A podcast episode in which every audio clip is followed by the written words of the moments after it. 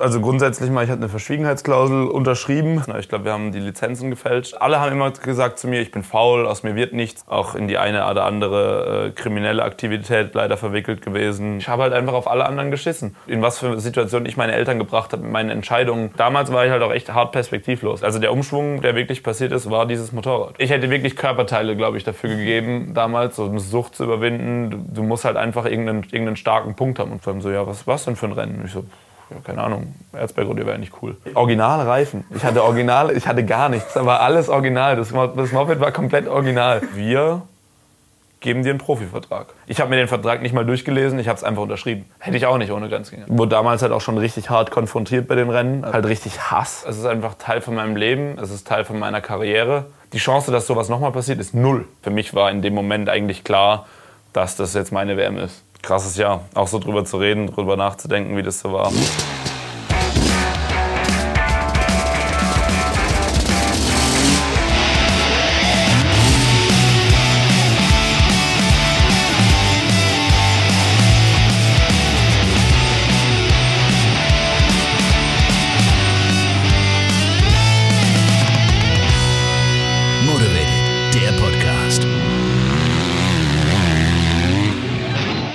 Liebe Fans der Stollenreifen und Zackenfußrasten, zu einer weiteren Folge vom Motorrated, der Podcast. Heute ist mein Gast jemand, ja, den habe ich, glaube wo er 17, 18 Jahre alt war, kennengelernt. Ähm, und er hat mich sofort mit seinen Fahrskills für sich gewonnen und äh, ist auch noch ein ganz netter Kerl, wie ich finde. Herzlich willkommen, Kevin Gallas. Hey, servus. Alles fit?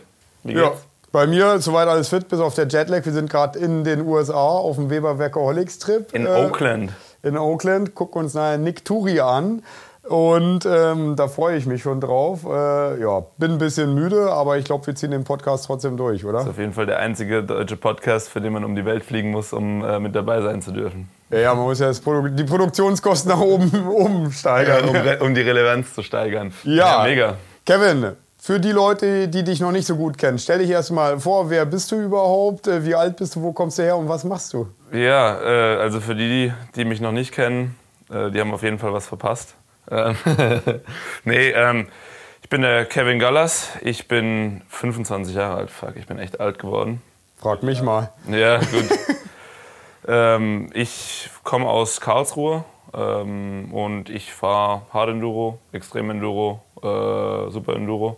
Und also das sind so die Sportarten, in denen ich halt gut bin, aber ich fahre auch Fahrrad und Motocross und eigentlich alles, was zwei Räder hat und was mir Spaß macht. Deswegen bist du hier beim Podcast für die Stollenreifen. und Zackenfußrasten, die habe ich Zackenfußrasten, genau. Das gilt ja für Fahrräder, Mountainbikes auch. Die haben ja quasi Zackenpedale. Ja.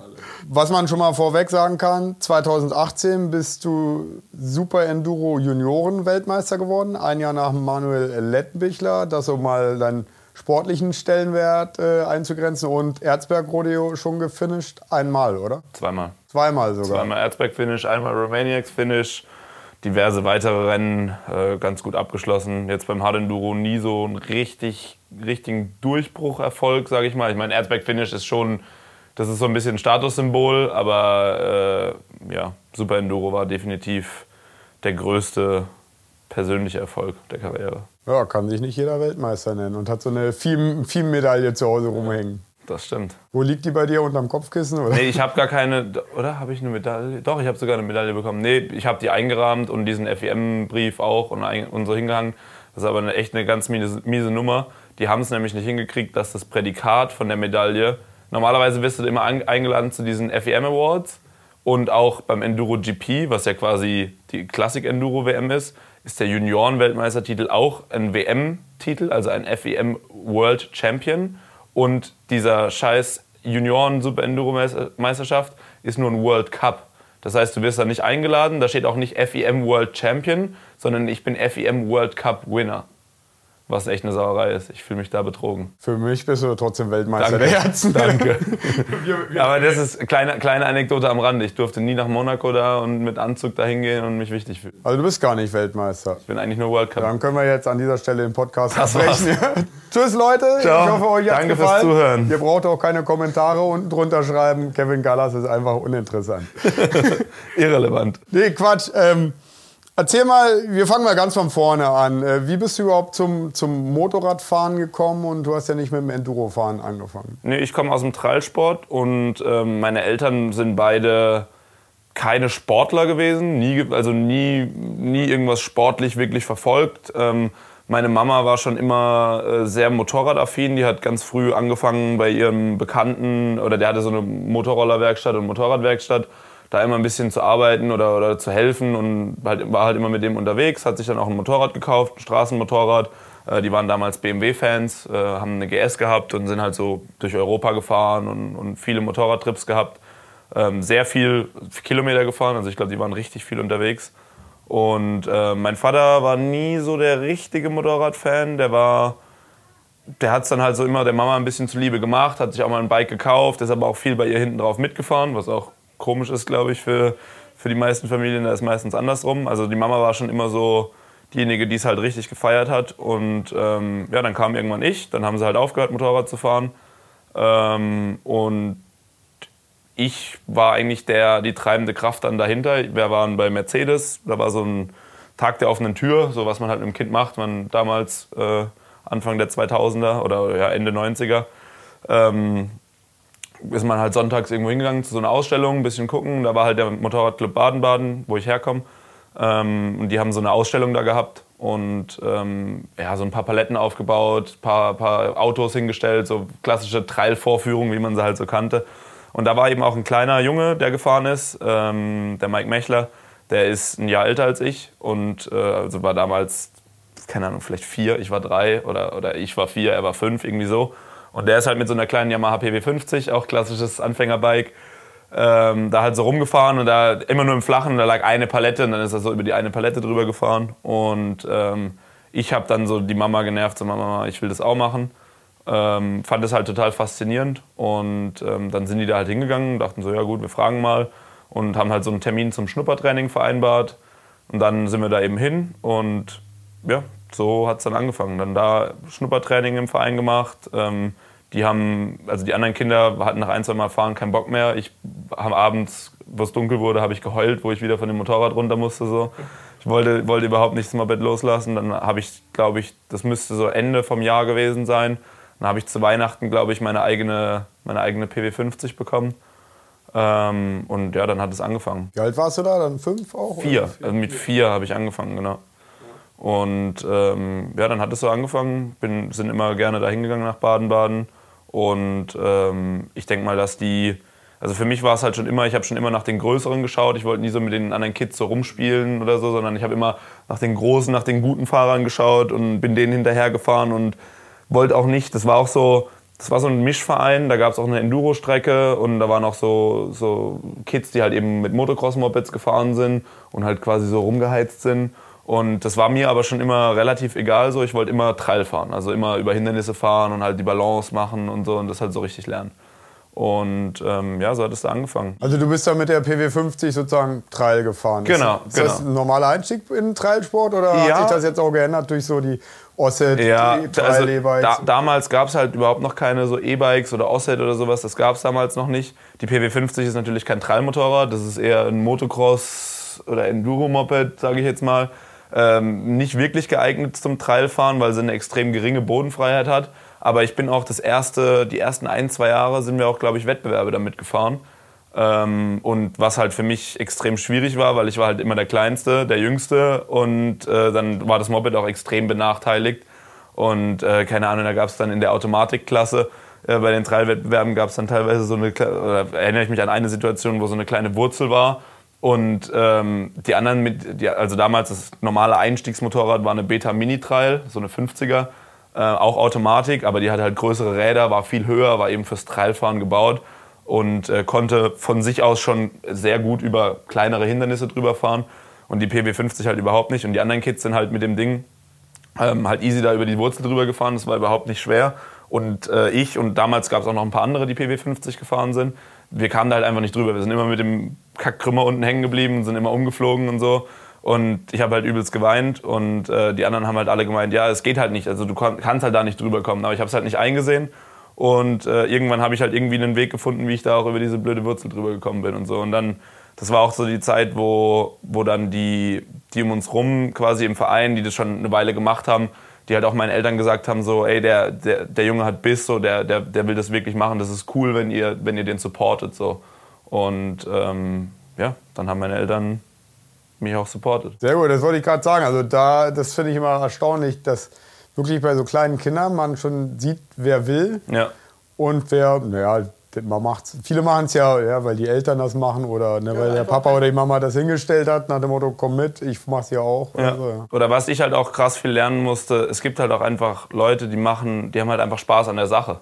Aber für mich war halt immer schon bei allem, was Motorradfahren oder so zu tun hat, war halt für mich schon immer der Spaß und der Reiz daran, die Verbesserung oder halt einfach richtig gut zu werden in irgendwas. Ich würde mal aber trotzdem sagen, Spaß macht dir das Ganze auch. Nee, also voll, nicht aber, auch, auch, voll, aber der, der Spaß, ich habe den Spaß immer daran, besser zu werden. Ich habe den Spaß selten daran, rumzufahren oder so. Das ist wirklich selten. aber du machst jetzt auf mich nicht so den Eindruck von einem Typen, der jetzt so verbissen ehrgeizig ist. Das bist du nicht, oder? Mm. Nee, äh, schwierig. Fahrtechnisch extrem, aber bei mir ist es halt, ich bin so sehr, ich, ich, ich bin ein Riesenfan von Fahrtechnik und Physik. Also jetzt auch in den letzten Jahren mehr geworden, auch durch Lehrgänge und so weiter. Und ja, also von der Fahrtechnik selber schon. Und ich bin auch bei mir extrem kritisch, was Fahrtechnik angeht. Und auch wenn ich jetzt aber halt irgendwo rumfahre und einfach nur Spaß habe, dann habe ich ja trotzdem in dem Moment eine gute Fahrtechnik und hole mir darüber die Befriedigung. Weil wenn du eine schlechte Fahrtechnik hast, kannst du eh nicht, also auf, einem, auf dem Level, wo wir uns mittlerweile bewegen, egal in was für eine Sportart auf zwei Rädern wir machen, wenn du eine schlechte Fahrtechnik hast, wirst du keinen Spaß haben.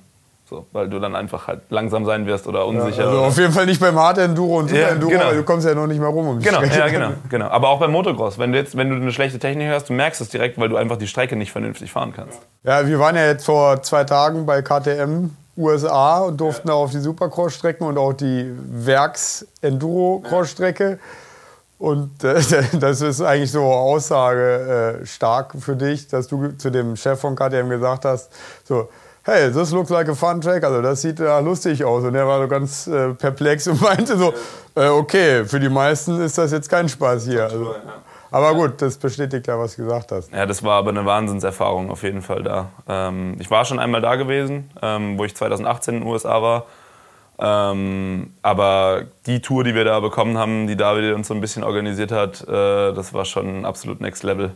Mit den ganzen absoluten KTM-Legenden da zu stehen, das neue Bike zu erklärt, erklärt zu bekommen, die ja wirklich komplette Behind-the-Scenes-Tour von komplett KTM USA Headquarter, war schon wild. Ja, für den, den es noch mehr interessiert, was wir da genau gemacht haben, wir könnten es euch jetzt natürlich hier verraten, aber ihr könnt auch einfach auf den Weberwerke-Kanal gehen. Ist, ist jetzt auch kein Geheimnis, dass ich da ja auch Teammanager bin Ja. und du einer der, der Athleten bist seit Anfang an. Aber da gehen wir später drauf. Die ein. Videos, die Videos werden aber auf jeden Fall wild. Also ich weiß nicht, wann der Podcast kommt und wann die Videos kommen, aber äh, falls, ihr, äh, die, falls ihr den Podcast hört und die Videos noch nicht angeschaut habt, solltet ihr jetzt, oder nach dem Podcast natürlich, äh, auf jeden Fall auf den Weberwerke-Kanal gehen und euch die Videos anschauen. Weil das ist, glaube ich, sind, glaube ich, Einblicke, die noch nicht so viele, die noch nicht so viele auch mit der Kamera begleiten durften. Nee, wir sagen nur Roger de Costa, Ian Harrison, Carlos Riviera Ja. und alle, alle Werksbikes von allen Mattighofen-Marken, sage ich Von mal innen, so. von außen. Ja, sehr gut. Zurück äh, nochmal zu, zu deinen äh, Trial-Wurzeln. Ähm, also du hast dann als kleiner Junge Biss bewiesen und wann ging es denn dann mal los so mit den, mit den Wettkämpfen? Gleich von Anfang an? Ja, so ziemlich, normal? von, ziemlich von Anfang an. Also ich glaube, wir haben am Anfang, äh, ich glaube, man musste sechs Jahre alt sein, um da die Automatikklasse zu fahren. Und ich glaube, wir haben damals mit unserem, mit einem aus unserem Verein, ich will da jetzt keinen anschwärzen, aber ich glaube, wir haben die Lizenzen gefälscht, dass ich überhaupt fahren durfte, weil ich halt einfach zu früh war. Also ich glaube, dass ich mit fünf die ersten Wettkämpfe gefahren bin. So ein Jahr war nur so immer im Verein fahren und dann die ersten Wettkämpfe und äh, ich glaube mit sechs bin ich dann auf eine Mini-Trail umgestiegen, also habe dann quasi das größere Motorrad bekommen. Und ähm, ja, dann als Kind zieht sich das ja immer eine Weile, dann fährt man ein paar Jahre Automatikklasse. Ähm, ich war dann aber immer schon, und das war auch cool, dass die Mama das so unterstützt hat, oder ich weiß nicht gar nicht, ob das von mir ausging oder von ihr ausging, aber äh, ich bin immer schon relativ früh auf große Motorräder gegangen. Also quasi, wo ich, die, wo ich dann auf die 80er umgestiegen bin, das ist so der, das erste Schaltmotorrad, wo man das erste Mal schaltet und große Räder hat und so, da war ich eigentlich viel zu klein. Also ich konnte gar keine Füße runter machen. Also beim Trailen, für die Leute, die nicht wissen, was Trail, zu hoch quasi. Für die Leute, die nicht wissen, was Trailsport ist, man fährt halt mit Mopeds sehr langsam über, über, über Hindernisse und man darf die Füße eben nicht auf den Boden stellen. Äh, das gibt Strafpunkte, man darf natürlich nicht umfallen und so weiter. Und es geht natürlich darum, Geschicklichkeit zu beweisen und möglichst fehlerfrei durch einen Parcours zu fahren. Und ich habe gar nicht, also ich hatte wirklich physisch die Möglichkeit gar nicht, meinen Fuß auf den Boden zu stellen und mich quasi zu halten, wenn ich die Balance verliere, dann würde ich einfach immer umfallen. So, das heißt, die einzige Möglichkeit, die ich hatte, quasi damit zu fahren, war halt fehlerfrei zu fahren. Und äh, dann noch mit einem großen, schweren Motorrad für mich damals. Und ähm, das hat auch extrem viel gebracht. Und dann bin ich auch, ich glaube, mit neun habe ich meine erste 125er bekommen, was auch sehr früh war damals. Ähm, und ähm, genau, dann von neun, ich bin immer nur 125er gefahren, also bis 16.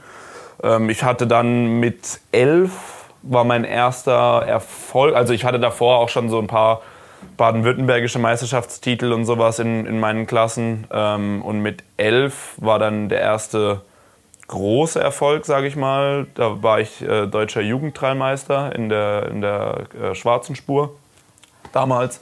Äh, war auch, glaube ich, der Jüngste, der das jemals gewonnen hat. schwarze Spur wie schwarzer Gürtel im Karate? Nee, schwarze Spur ist so die, die, die Einsteigerspur. Das ist die, die, äh, die tiefste Spur auch in der, in der deutschen Jugendtrailmeisterschaft. Ähm, aber halt, wie gesagt, damals, die geht, glaube ich, bis 14 und ich war 11.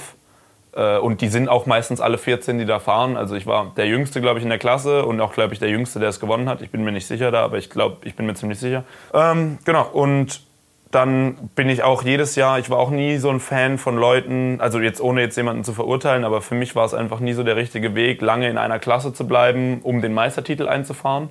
Äh, ich bin dann ab dem Moment, weil auch in der schwarzen Spur bin ich glaube ich zwei Jahre gefahren, weil das Jahr davor bin ich halt wirklich kaum über die Sachen drüber gekommen und in dem Jahr war es dann halt eben gut, konnte die Klasse gewinnen. Auch dann bin ich mir ziemlich sicher, dass ich regionale Klassen da gewonnen habe in dem Jahr. Es war dann jedes Jahr immer so zwei, drei, vier Meisterschaften regional, da gibt es so Schweizer Meisterschaft, Südwestdeutsche Meisterschaft, Baden-Württembergische Meisterschaft und so weiter.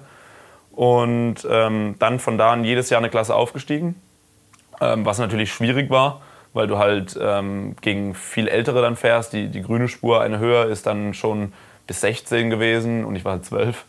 Und äh, dann halt wirklich jedes Jahr aufgestiegen und dann war ich, glaube ich, mit 14 oder mit 13 in der höchsten Spur angekommen, was es so regional gibt. Ähm, die weiße Spur, Klasse 2 und äh, bin da auch, also deutsche Meisterschaft habe ich nie mehr gewonnen, also in den, in der, in den anderen Klassen. Ähm, aber ich bin mal deutscher Vizemeister dann geworden in der, in der höchsten Spur und ähm, damals waren halt ich äh, oder der, der Franzi Kadlek und ich waren so die zwei deutschen ja, Nachwuchstalente, sage ich jetzt mal. Wir sind mit der damals dann, also es gibt deutsche Jugendmeisterschaft, das ist quasi für alle unter 18-Jährigen und es gibt aber auch deutsche Meisterschaft, das sind wir dann auch gefahren und ähm, da fährst du natürlich gegen die Erwachsenen und wenn du halt aber unter 18 bist, darfst du halt trotzdem nur noch 125er fahren. Und wir beide sind halt trotzdem Erster und Zweiter gewesen mit den 125ern gegen quasi die Erwachsenen mit den großen Motorrädern und so. Und ähm, ja, war eine, war eine coole Zeit. Und, ja, und der Franzi, der ist ja Trailprofi, ne? Also, äh, nicht, nicht mehr, nicht mehr glaube ich. Äh, aber der hat es auf jeden Fall nach ganz oben geschafft. Der hat halt auch früh schon die Möglichkeit gehabt, ähm, durch, durch seinen Papa, glaube ich, auch ähm, nach Spanien zu gehen und hat viel in Spanien damals schon trainiert.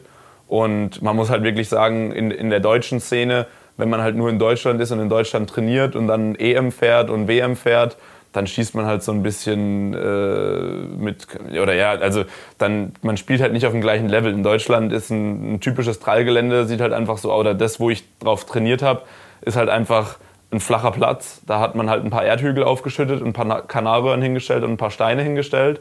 Äh, es gibt in Großheubach so einen Steinbruch. Da gibt es ein bisschen natürlicheres Gelände. Das ist aber auch immer zweieinhalb Stunden weg gewesen von uns. Ähm, und aber halt die natürlichen Gelände in Italien oder in Spanien oder so, äh, das, das sind ganz andere Hausnummern. Die, die Dimensionen sind ganz anders. Da ist viel größere Steine, viel mehr Traktion teilweise. Und wenn man da als Deutscher hinkommt, man ist eigentlich komplett verloren. Also das, man hat da keine Chance, äh, irgendwie vorne mitzufahren. Äh, ich bin auch EM gefahren, ähm, WM-Lauf bin ich nie gefahren. Ähm, bin auch mal Top 10 gefahren, glaube ich, in der, in der äh, Jugend-Europameisterschaft hieß es damals. Ähm, und ja, Franzi hat es halt bis nach ganz oben geschafft. Er ist äh, Europameister geworden in der großen Klasse und Trall GP gefahren auch, also in der höchsten Klasse.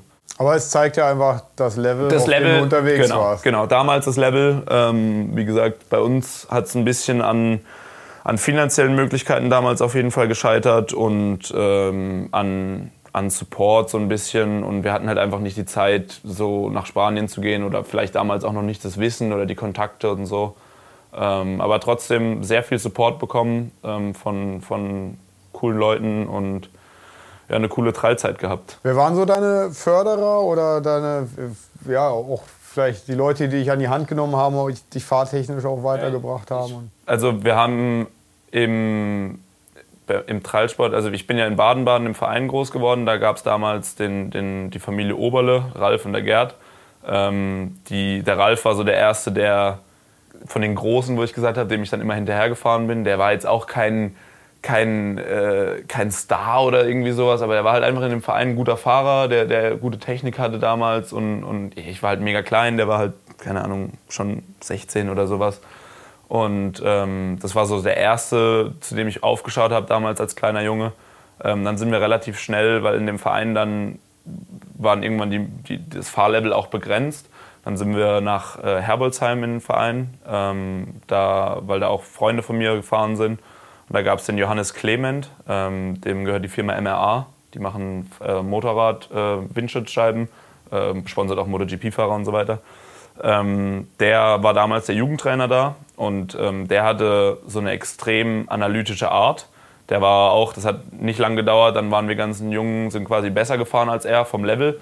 Aber der hat sich immer extrem viel Zeit genommen, auch von sich selbst, ähm, weil er hatte halt eben auch durch seine durch seine Firma die Zeit, quasi jeden Mittwoch zu kommen zum Training und ähm, uns eben weiterzuhelfen. Und ja, der hatte so eine extrem analytische Ader. Ich glaube, dem habe ich auch viel zu verdanken, dass ich das heute so einschätzen kann und, und so analytisch an, an, an Fahrsektionen rangehen kann und das so aufdröseln kann in jede kleine Bewegung. Und ähm, der konnte halt, oder der hatte die, die Fähigkeit, selbst wenn er Sachen nicht fahren konnte, konnte er dir genau sagen, was du falsch machst und was du machen musst, um es richtig zu machen. Und wir haben uns, glaube ich, extrem gut verstanden, weil ich extrem gut bin, genau darin, das umzusetzen. Also wenn man mir genau sagen kann, du musst in der, in der Position genau das machen, dann habe ich sowas extrem schnell umgesetzt. Und ähm, das war so wirklich die Grundbasis, wo ich Trailfahren wirklich gut gelernt habe, wo ich richtig gute Technik gelernt habe. Und ähm, von da an, also ich bin mit, ich weiß nicht, wie alt ich da war, aber ich bin dann auch in, ins deutsche Trail Junior Team gekommen, im DMSB-Kader. Ähm, und da war dann der Jan Peters und der Timon Oster. Oder damals erstmal nur der Timon, Jan kam dann später dazu. Timon ist auch sehr, sehr guter deutscher Trailfahrer gewesen und äh, extrem groß und kräftig. Sehr gute Technik auch. Und da haben wir auch viele Lehrgänge gehabt, ähm, wo, wir, wo wir halt dann wirklich fortgeschrittene Techniken gelernt haben, wo man dann halt auch wirklich Topfahrer hatte, die einem mal was gezeigt haben. Da waren wir auch mal in Italien und so zum Trainieren. Und das war dann wirklich das, wo glaube ich, auch damals sicher gemacht hat oder sichergestellt hat, dass ich halt eben auch in Deutschland so dominant quasi mit vorne mitfahren kann, weil das einfach Trainingsmöglichkeiten hatten, die andere in Deutschland halt einfach nicht bekommen haben. Das waren so die, die, die Schritte. Es gibt ja in Deutschland auch noch jemanden, der im ähnlichen Gebiet unterwegs ist wie du, Hard Enduro, Super Enduro. Mani Lettenbichler, der ist zwei Jahre jünger, haben sich, und der ist ja auch im Trailsport groß geworden, haben sich da eure Wege schon gekreuzt oder, oder ist das eher jetzt so im Nachhinein, dass du sagst, ja, wir waren ja zwar unterwegs? Oder? Ist mega lustig, so den, den, den Letty, den kannte jeder quasi von, durch seinen Papa halt damals auch schon, weil Andi halt auch, da, weiß, weiß nicht, wie viele drei, deutsche Dreimmeisterschaften der gewonnen hat. Aber äh, Mani wohnt halt in Kiefersfelden, das ist extrem weit von uns, das sind viereinhalb Stunden. Äh, und das sind wir damals, da waren wir ein, zwei Mal für einen Kaderlehrgang, aber nie so richtig. Und dadurch, dass Mani eben auch jünger war, ähm, war er vom Level einfach, einfach durch sein Alter, ähm, auf, ist, wir sind nie in der gleichen Klasse gefahren. Ich glaube, wo er, er ist deutscher Meister geworden, glaube ich mal in der blauen Spur in der Junior, in der Jugend, also in der Jugend DM. Da bin ich aber schon weiß gefahren. Also ich glaube, wir sind gar nie gegeneinander gefahren, äh, einfach weil er jünger war und dann mit 16, wo er 16 war, ist er ja dann auch direkt ins Enduro geswitcht quasi. Also der hat die Trailkarriere ja auch nicht bis zum Ende hin quasi verfolgt, sondern hat dann die die Transition zum Enduro gemacht und ähm, da bin ich auch, glaube ich, schon kein Enduro, äh, kein, gar kein Trail mehr gefahren. Genau, ich glaube, Mani ist ja jüngster Erzberg-Rodeo-Finisher und ich glaube, da war 15. Und ja, das war, glaube ich, auch so sein erstes Rennen genau, überhaupt. Ja, ja. Dann war Trail plötzlich nicht mehr so interessant. Ja. Wie, wie war das bei dir? Wie ging es mit deiner Trail-Karriere weiter oder auch nicht? Ja, ich habe äh, hab damals eine relativ schwierige Phase, glaube ich, gehabt in meinem Leben. Ähm, ich war nicht so der, der coolste Teenager, glaube ich, äh, weder zu meinen Eltern noch zu meinen Förderern. Ähm, ich habe einfach, mir hat Trail nicht mehr so Spaß gemacht. Ich weiß nicht, ich hatte viel Mentalprobleme auch, glaube ich, konnte das nicht mehr umsetzen für alle größeren Sachen hatte ich irgendwie, ich weiß nicht, hat sich immer so ein bisschen Angst eingeschlichen. Ich weiß auch gar nicht wieso, weil eigentlich bin ich nie so der ängstliche Typ gewesen. Aber ich habe einfach so ein bisschen Selbstzweifel auch gehabt und so und wollte es aber damals auch nicht anerkennen oder nicht einsehen, dass es halt so ist. Und es hat halt einfach keinen Spaß mehr gemacht. So, es war halt von, wenn man mit vier anfängt und man macht bis 16 immer das Gleiche. Deutschland ist relativ eintönig. Da gibt es halt ein paar Gelände, äh, das, die kannst du an einer Hand abzählen, an denen man so trainieren geht ich kenne jeden einzelnen Stein auswendig und beim Trallen ist es halt dann wirklich so, äh, du, du, du hast nicht die Möglichkeit, quasi einfach frei rumzufahren. Das macht keinen Spaß. Das Motorrad funktioniert nur in, der extrem, in den extrem technischen Sektionen. Also man kann mal so ein bisschen springen oder so, aber das ist jetzt nicht, nicht wirklich das, was, was Bock macht. Und, und man hat halt wirklich einfach nur die Möglichkeit, den Sport zu machen. Und dann ist halt, wenn man halt auf einem, auf einem gewissen Level angekommen ist, ist halt, wenn man abliefert, dann ist es cool. Und wenn man halt aber seinen, seinen Erwartungen nicht gerecht wird, dann ist man halt unzufrieden. Und wenn das halt immer wieder und immer wieder passiert, dann ist es halt frustrierend. Und wenn man dann nicht so ganz checkt, wie man dagegen ankämpfen kann oder weiterkommt oder so, dann, ähm, ja, dann macht es halt einfach nicht mehr so Spaß. Und das hat sich so über die über ein, zwei Jahre, wo ich dann, wo ich dann immer viel auch daheim mit meinen Kollegen irgendwie in der Stadt rumgehangen bin oder die hatten alle dann so 125er Mopeds und dann war das irgendwie cooler und ähm, ja, dann habe ich halt relativ unsanft äh, die Trailkarriere beendet, indem ich halt einfach gesagt habe, ich habe keinen Bock mehr. Wir hatten schon das neue Bike für die nächste Saison quasi. Ich war in einem Team damals. Ähm, wie gesagt, bin für ein für, fürs Kivo-Team gefahren, beziehungsweise Trail- und Trail-Team hieß es damals, aber durch die Familie Kindsvogel eben, eben hauptsächlich eingefädelt und supportet. Und ähm, ja, habe das halt quasi einfach gesagt, nö, ich fahre nicht mehr. Und ähm, ja, nicht so, nicht so die feine Art, das zu machen, aber ich denke mal, man lernt durch alle Fehler, die man so macht. Und ja, ich bin happy. Heute verstehe ich mich super mit allen. Ähm, bin auch da regelmäßig, um meinen Trailer servicen zu lassen und äh, mal ab und zu eine Runde zu fahren. Deswegen, ja, zum Glück alles gut. Ja, aber war das, war das eher so ich sag mal einfach das Alter, dass du Teenager warst und vielleicht andere Interessen. Und du hast ja schon gesagt, es war immer irgendwie das Gleiche. Es ging vielleicht auch nicht mehr weiter. Ja. Oder, oder war es einfach vom, vom Sportlichen? Oder war es so eine Mischung? Ich, ich glaube, es war so eine Kombination. Wie gesagt, ich hatte andere Interessen. Es war für mich irgendwie cooler damals mit meinen Kollegen rumzuhängen und, und irgendwie Wheelies zu machen mit irgendwelchen anderen Leuten, Mopeds so. Und weil ich da halt irgendwie wieder Freunde hatte oder ein Umfeld hatte. Hatte ich im Trail eigentlich auch, aber ja, wie gesagt, Trail war halt immer das Gleiche und sportlicher Reiz war so ein bisschen weg und es war halt nicht mehr cool. Also ein Trailmoped war halt damals irgendwie nicht so cool. So eine 125er Enduro oder Supermoto war halt irgendwie cool für mich. Und ähm, ja, das war einfach so eine Kombination aus Dingen, glaube ich, die, die damals die, die Entscheidung beeinflusst haben. Äh, ich habe auch der, zur Mama öfters gesagt, ich will eine Enduro, ich will Enduro fahren, war auch damals schon ein riesen Erzberg-Rodeo-Fan und so. Da gab es ja noch nicht, diese harte Enduro-Szene gab es noch gar nicht so richtig, aber Erzberg kannte man schon. Äh, aber die Mama hat immer gesagt, entweder wir machen Trail oder wir machen gar nichts. So, das, das, das haben wir das ganze, die ganze Zeit gemacht und entweder du machst das, was du hast, oder entweder du nimmst das, was du hast, oder, oder nichts. So. Und ähm, ja, dann war für mich klar, äh, dass ich dann das. Dann halt machst du gar nichts. Dann mache ich, mach ich gar nichts, genau. Das war halt damals die Entscheidung und ja. Machen wir nichts. da machst du nichts. War das vielleicht auch so ein finanzieller Aspekt? Ich meine, Trail ist ja eine wirklich relativ günstige Motorsportart. Du brauchst einen Satz Reifen im Jahr und, und gut ist. Da ist ja Endurofahren ja, also teurer, es ist so, wenn man wenn man es jetzt so wirklich so hobbymäßig betreibt, wie wir jetzt beide Trail fahren, dass man mal ab und zu fahren geht und so, dass der sportliche Aspekt nicht mehr so wichtig ist, dann ist es sicherlich extrem günstig im Vergleich zu anderen Motorsportarten. Ähm, aber auf dem Level, wo wir das halt damals gemacht haben, gerade mit den 125ern, dann brauchst du einen Kopf, dann brauchst du einen Auspuff, dann brauchst du einen Dämpfer, dann brauchst du ständig neue Reifen, weil du gehst nicht zu einem Rennen ohne neuen Reifen. Das kennst du selber, das macht man halt einfach nicht. Und ähm, ein finanzieller Aspekt war es definitiv. Nur für mich hatte das damals keine Beweggründe äh, mit dem Aufhören. Das war halt einfach für die, für die Mama oder für meine, für meine Familie auch, und Papa auch, die haben extrem hart gearbeitet und auch heute jetzt zurück, rückblickend haben die, seitdem ich vier Jahre alt war, nichts anderes gemacht, als mit mir Treibsport auszuüben. Also die haben keinen Urlaub gemacht. Der Urlaub war vielleicht irgendwo mal hinfahren. Die haben alles dafür aufgegeben. Äh, und ja, also das ist eigentlich was, was man einem Menschen eigentlich gar nicht genug anrechnen kann. Äh, ich meine, klar, wenn man sich dazu entscheidet, ein Kind zu kriegen, äh, weißt du ja selber, bist jetzt selber Papa seit einer Weile, ähm, dann, dann opfert man im, im, in einem gewissen Sinn schon Teile von seinem Leben, um quasi für das Kind da zu sein und so. Aber ich glaube halt gerade im Motorsport oder, oder eben was, was so finanziell intensives ist, ist es halt auf einem extremen Level einfach, weil man halt, also ich kann mich nicht daran erinnern, ich habe keine Erinnerungen in meinem Kopf, dass meine Eltern irgendwo mal was für sich gemacht haben oder mal essen waren. Oder, oder irgendwie so diese normalen Sachen, was, was man ja überall sieht, das, das, das existiert nicht. Sondern es war halt, mein Papa hat mein Moped gerichtet am Anfang, meine Mutter hat die Wäsche gewaschen, das Zeug gepackt und dann haben wir halt alles eingeladen. Am Anfang noch mit einem VW-Bus mit Wohnwagen, so Klassiker.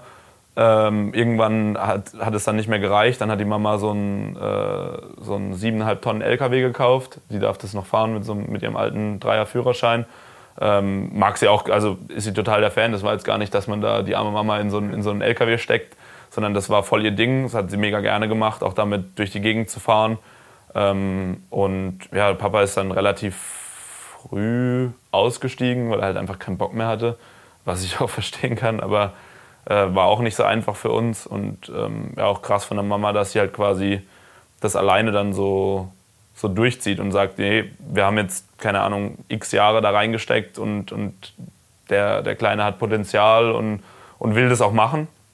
Damals wollte es ja auch wirklich machen ähm, und hat es dann alleine gemacht. Dann bin ich halt mit der Mama mit einem 7,5 Tonnen LKW durch Europa gefahren und Trailwettkämpfe gefahren. Also. Ja, das ist eigentlich Wahnsinn, weil also mir ist in den ganzen Jahren, in denen wir uns jetzt kennen, schon immer aufgefallen. Deine Mama hat einen ganz hohen Stellenwert ja. bei dir und also ist ja eigentlich eher untypisch, weil meistens bleibt ja die Mama zu Hause und ja. sagt, komm Papa, ja. Sohn äh, oder Tochter, fahrt ihr mal los, mach mal euer, euer komisches Motorradding und äh, das finde ich eigentlich sehr faszinierend. Und, sehr, sehr faszinierend, Wahnsinn, ja. ja. Mama ist echt eine tolle Frau und ähm, auch so, der Vater hat immer so, der war nie so richtig drin, der, den hat immer alles so ein bisschen genervt und so die klassische, Ausrede, oder die klassische Aussage, kann ich mich noch daran erinnern, waren wir in Finnland zum Trainieren ähm, bei, einem, bei einem Geschäftsfreund von Papa, der ist auch Trail gefahren.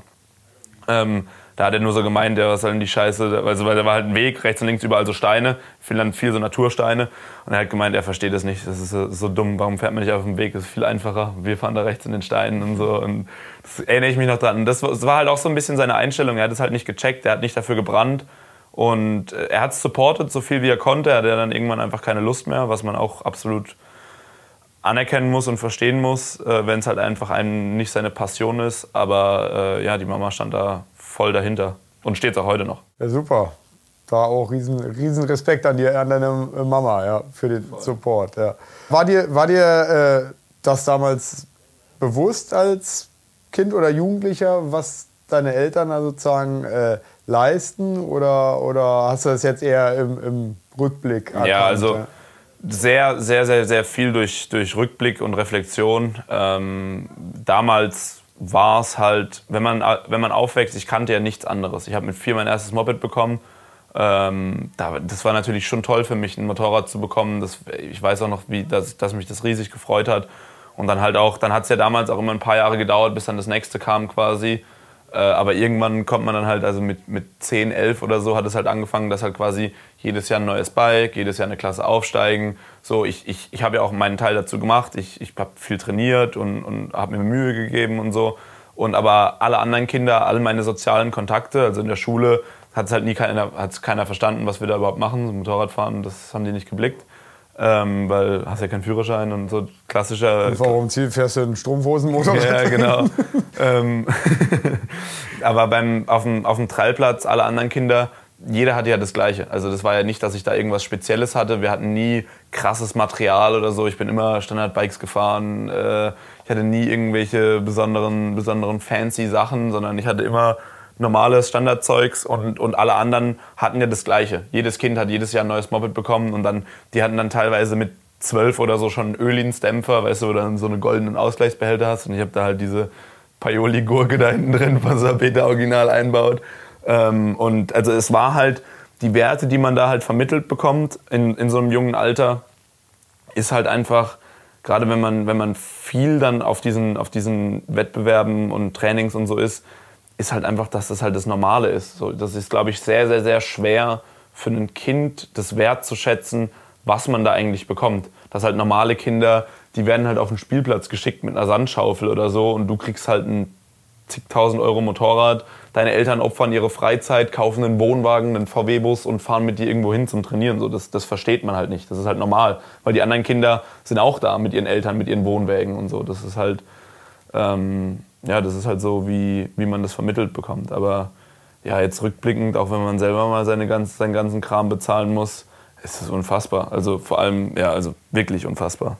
Ja, ich habe da auch zwei Sachen, zwei Anekdoten zu ich war ja selber auch mal ein dummes äh, Kind und Teenager. Ne? Und äh, mein Bruder und ich haben mal äh, unseren Vater gefragt, also der ist Zahnarzt, ne, wo du ja immer denkst, okay, Zahnärzte, ne, die haben die Taschen voll und ja. so. Ja? Und wir hatten einen in der Straße, der hat so einen alten Jaguar gehabt und einen Porsche und so. Und wir dumm wie wir waren, ne, keine Ahnung, mit 12, 13, 14, haben so feixen zu Papa gesagt, Papa, warum fährst du denn, oder wo ist denn dein Porsche? Und da meint er, mein Porsche steht vor der Tür. Da können wir jedes Wochenende, damit fahren wir jedes Wochenende zu den Rennen und die Motorräder. Und dann haben wir zwei dann schon gecheckt, dass wir ja. eigentlich echt dumm sind. Ja. Und das war für mich einmal so ein, so ein Moment, äh, wo wir es äh, realisiert haben. Ja. Und das andere ist, dass ähm, also mein Vater oder meine Eltern waren 25, als sie mich bekommen haben. Und ich bin jetzt 44 und habe eine dreijährige Tochter. Also ich bin mit 41 äh, erst ja. Vater geworden. Und ähm, ich mache das ganz oft, dass ich so gegenrechne, in dem Alter, wo ich jetzt bin, dann rechne ich, okay, als mein Papa 44 war, krass, da war ich ja äh, 19 und bin Motocross-WM gefahren. Ja. Und, äh, und wir haben dieses riesen Wohnmobil gehabt. Und ja was der an Kohle reingesteckt hat und er hat einen Mechaniker bezahlt aus eigener Tasche und jetzt zu realisieren und wenn ich mir vorstelle, ich müsste das jetzt gerade leisten, ja, und dann denke ich mir inzwischen auch so oft, ich so, verdammt, ey, was der hätte für ne, einfach Urlaube machen können und alles. Das aber ist der, krass, ja. Aber der hat mir irgendwann auch gesagt, äh, ich hatte auch mal so eine Phase, ne, da lief in der Schule doof, irgendwie Rennen ein bisschen doof und dann hat er zu mir gesagt, Basti, wenn du das alles nicht mehr machen willst, ist kein Problem die Zeit, die wir zusammen als Familie hatten, ne, wir hatten gerade diese regionalen Rennen auch, den Nordcup, ne, weil Norddeutsche Meisterschaft, da ist er in der Seniorenklasse gefahren und mein Bruder und ich in der 80er-Klasse. Ja. Wir sind am gleichen Tag alle gemeinsam Rennen gefahren, als, als Familie und so. Und er meinte, das sind so eine Erinnerungen und Erlebnisse, die sind ihm viel wichtiger, als jetzt einen Porsche vor der Tür stehen ja. zu haben. Und so, ja. Also da bin ich auch extrem dankbar für, ja. Und also alle jüngeren Leute, die jetzt zuhören, äh, die sich auch denken, warum habe ich nicht noch ein drittes Trainingsmotorrad oder sonst wie, ja. ist nicht selbstverständlich, was die Eltern da machen. Absolut nicht. Und halt vor allem, ich sag mal, bei unserem Sport, jetzt auch gerade wenn du jetzt mit Motocross oder so anfängst, was ja noch viel geldintensiver ist als Trail, aber selbst im Trailsport, ähm, ich sag mal, so eine Saison ist immer fünfstellig. Immer. Egal, was du für einen Sport machst. Und kann auch mal schnell in ekelhafte fünfstellige Bereiche gehen, wenn du es ein bisschen ernsthafter machst. Und wenn man sich jetzt mal überlegt, was man als Familie mit einem fünfstelligen Betrag im Jahr für Urlaube machen kann oder was man sich für ein Auto vor die Tür stellen kann oder so, das ist schon ganz wild. Ne? Also, dass man, ich meine, klar, so wie du es auch sagst, ich glaube nicht, dass, dir, dass es irgendein Porsche gibt oder irgendeine Hotelsuite gibt auf der Welt, die dir so viel gibt, wie mit deiner Familie ein Rennwochenende gemeinsam zu machen, die Höhen und Tiefen, aber auch halt den Erfolg und die Gemeinsamkeiten und, und die Bindung vor allem, die man halt kreiert. Ähm, das ist halt schon was, was halt unser Sport extrem, extrem gut kann. Aber er kann halt auch einfach viel kaputt machen auch. Ne? Ja, genau. Hat auch schon viele Familien ja. zerstört. Ne? Gerade wenn es so ist, dass ein Elternteil vielleicht das nicht so cool findet ja. und so, der muss dann immer sozusagen akzeptieren, dass der Rest der Familie jedes Wochenende weg ist oder so. Ja, machen wir mal ein bisschen weiter. Also du hast dann gesagt, okay, entweder Trail oder nix, dann machen wir nix. Ähm, hast gerade ja schon erwähnt, so die Kumpels hatten dann so Enduros und was du eigentlich auch gern haben wolltest. Hast du dann eher dran gedacht, du willst Enduro-Rennen fahren oder wolltest du einfach nur eine Enduro haben, um damit auf der Straße irgendwie rumzufahren, vor der Eisdiele Wheelies zu machen? Oder? Ja, also ich, ich hatte schon den Wunsch, Enduro-Rennen zu fahren, aber mir war halt klar, wenn die Mama sagt, okay, sie macht es nicht. Ich hatte damals halt null Kohle, gar nichts. Ähm, äh, dann war mir schon klar, dass ich da keine Enduro-Rennen fahren kann. Wie denn? Ich hatte nicht mal ein Auto, geschweige denn einen Führerschein, äh, sonst irgendwas und nicht mal ein Motorrad, nicht mal ansatzweise so viel Kohle, um ein Motorrad zu, zu kaufen. Ähm, deswegen äh, war für mich erstmal Hauptsache irgendwie so, also mein größter Traum war halt einfach so schnell wie es geht, irgendwie ein Moped zu haben und dann halt einfach damit rumfahren zu können. So, das war, das war mein größtes Ding. Ich bin mit 16 oder so fertig gewesen mit der Schule. Also ich war jetzt auch nicht der größte Schulfan oder wirklich gut in der Schule. Äh, ich war auf dem Gymnasium bis zur 9. Klasse, habe aber die 8. zweimal gemacht und hätte die 9. zweimal machen müssen, weil ich halt einfach, mich hat es nicht interessiert, ähm, was da war. Ich glaube nicht, dass ich dumm war oder bin oder so, sondern mich haben einfach die Themen nicht interessiert. Ich habe mir gedacht, wofür brauche ich das? Es interessiert mich nicht. Und ähm, habe auch bis heute, wenn mich Sachen nicht interessieren, kann ich mich damit nicht beschäftigen. Wenn mich aber was interessiert, dann bin ich 110 Prozent da drin und will alles wissen. So. Und, genau. Und Übrigens Parallelen zu mir, weil mein Vater hatte auch mal so Elternsprechtag in der Schule mit der Deutschlehrerin, die echt ein Problemfall war. Und also nicht ich war das Problem, sondern sie war ja das Problem, was er mir dann nach dem Elternsprechtag auch bestätigt hat. Ähm, und er hat dann auch zu mir gesagt, also ich weiß ja, Basti, wenn dich was interessiert, dann kannst du dich da voll rein, reinhängen. Und wenn dich was nicht interessiert, halt nicht. ja, dann bist du halt auch faul. Ja. Bin, ist bis heute so geblieben, ja. Also, und finde ich ganz interessant, dass es bei dir eigentlich genauso ist. Ja, und auch, also damals hieß es halt auch immer, auch in meinem Umfeld und so, der Vater hat immer gesagt, ich bin faul und, und die Mutter war ja auch nicht happy damit.